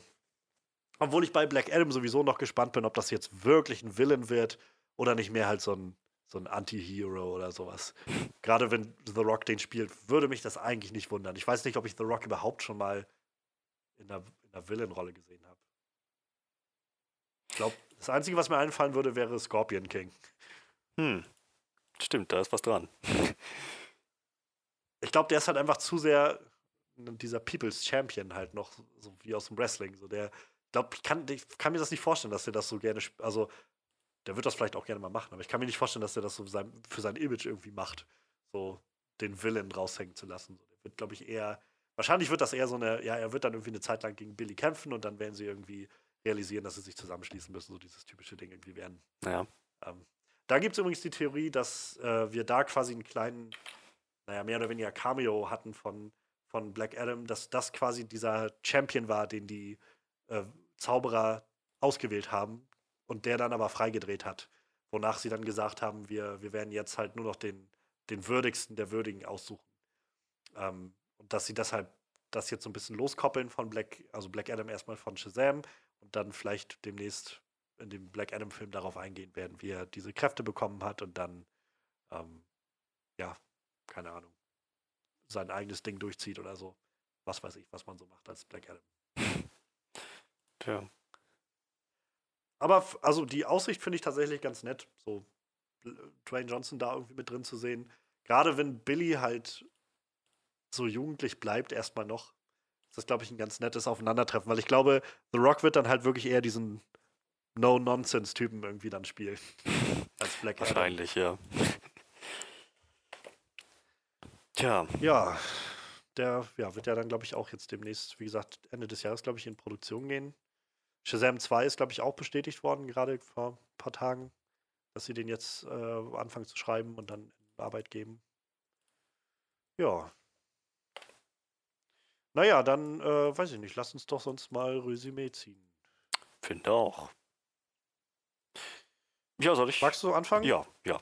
Ähm, Shazam war ein witziger Film. Und ein Film mit sehr viel Herz. Wir haben es ja schon mal erwähnt, der Humor funktioniert wunderbar. Ähm, klar, nicht hundertprozentige Trefferquote, aber er funktioniert. Und ähm, darüber hinaus ist halt die, die Geschichte um Billy mit seinen Eltern und so weiter und so fort, äh, mit, mit, mit seiner Mutter, gleichzeitig die Geschichte mit Sivana und seinem Vater gut aufgezogen, gut miteinander verwoben. Und also letzten Endes funktioniert das alles als ein sehr rundes, stimmiges Resultat mit einem ausgewogenen Ton. Vielleicht mit ein paar Ausnahmen, wenn man diese horrormäßige Szene bedenkt. Ähm, oder halt so ein paar Jokes, die nicht, die nicht ganz gezogen haben. Aber insgesamt auf jeden Fall wirklich ein sehr rundes Produkt eines Films. Und ähm, ja, ich würde ihn definitiv weiterempfehlen, habe ihn sehr genossen. Hm, bin mir noch nicht sicher, ob ich ihn besser finde als Wonder Woman oder nicht. Ähm, da müsste ich mir noch Gedanken drüber machen. Aber es war auf jeden Fall ein guter Film. Und ich, schätze, ich bin bei 7 von 10. Naja. Ähm, ich kann mich eigentlich großteils nur anschließen. Also ich, äh, ich finde, Shazam hat halt noch mal so ein schönes, so ein schönes neues Türchen aufgetreten. Und jetzt mal unabhängig von irgendwie DC und Marvel und bla bla bla so, ob, nur X-Men oder sonst was. So, ich, ich finde es irgendwie ganz angenehm, dass wir halt gerade in so einer keine Ahnung, wir, man redet immer viel in den letzten Jahren so von Comicbook-Fatigue und ähm, weiß ich nicht, ob das nicht alles zu viel wird und so. Und ich glaube, die, die Gefahr besteht halt, dass man das irgendwie alles überfrachtet. Aber es sind halt Filme wie das jetzt zum Beispiel, wie Shazam, der wirklich Individualität da reinbringt, der, der eine eigene Art und Weise findet, seine Geschichte zu erzählen auch clever genug ist dabei, irgendwie sein Genre auf so ein bisschen aufs, aufs Korn zu nehmen. Ähm, der, das gibt mir wieder so ein bisschen Hoffnung, dass wir, glaube ich, ähm, wenn man die richtigen Leute jedenfalls daran lässt, eigentlich, eigentlich noch eine gute Reihe von Filmen bevorstehen haben, die immer wieder auf neue Wege gehen können. Und gerade das jetzt, Shazam, dann hoffentlich vielleicht auch der Joker-Film, wenn das erstmal läuft, kann ich mir gut vorstellen, dass DC vor allem auch so ein Vorreiter dafür werden wird, wirklich weirdere Sachen anzugehen, so einzelne Projekte, also einzelstehende Sachen zu machen, die jetzt nicht unbedingt im großen Universum zusammenhängen oder so. Und das finde ich eigentlich ganz nett. Und gerade nach den letzten Jahren, wie gesagt, ich bin einfach echt so ein bisschen ausgebrannt gewesen von den DC-Verfilmungen, ähm, die wir gesehen haben. Und das hat mir jetzt tatsächlich doch mal wieder viel, ja, weiß ich nicht, viel, viel Hoffnung und, und Vertrauen zurückgegeben in die Sachen, die von DC so kommen können. Denn ja, also Aquaman hat mich jetzt auch nicht so umgehauen. Ähm, bisher, ich glaube, Wonder Woman ist tatsächlich aber noch mein, mein Lieblingsfilm. Ich glaube, der hat noch so ein bisschen mehr das, das gewisse Extra an einigen Stellen. Aber Shazam ist halt auch wirklich eine gute, gute runde Nummer. Viel, ich kann es nur wiederholen, was du gesagt hast, viel Witz, viel Herz. Ähm, die Schauspieler sind irgendwie durch die Bank weg gut gecastet. Ähm, das Konzept ist halt witzig und man traut dem Zuschauer halt auch zu, einfach mal in solche, so eine Welt einzutauchen. Und ja, das finde ich einfach sehr schön. Ähm, ich habe viel Freude dabei gehabt und äh, bin bei 8 von 10. Und äh, ja, ich finde, also bisher jedenfalls ist das schon mal wieder ein, finde ich, sehr gutes Jahr für Comicbuchverfilmungen. Also wir haben jetzt halt zwei bisher von den großen, sag ich mal, gehabt.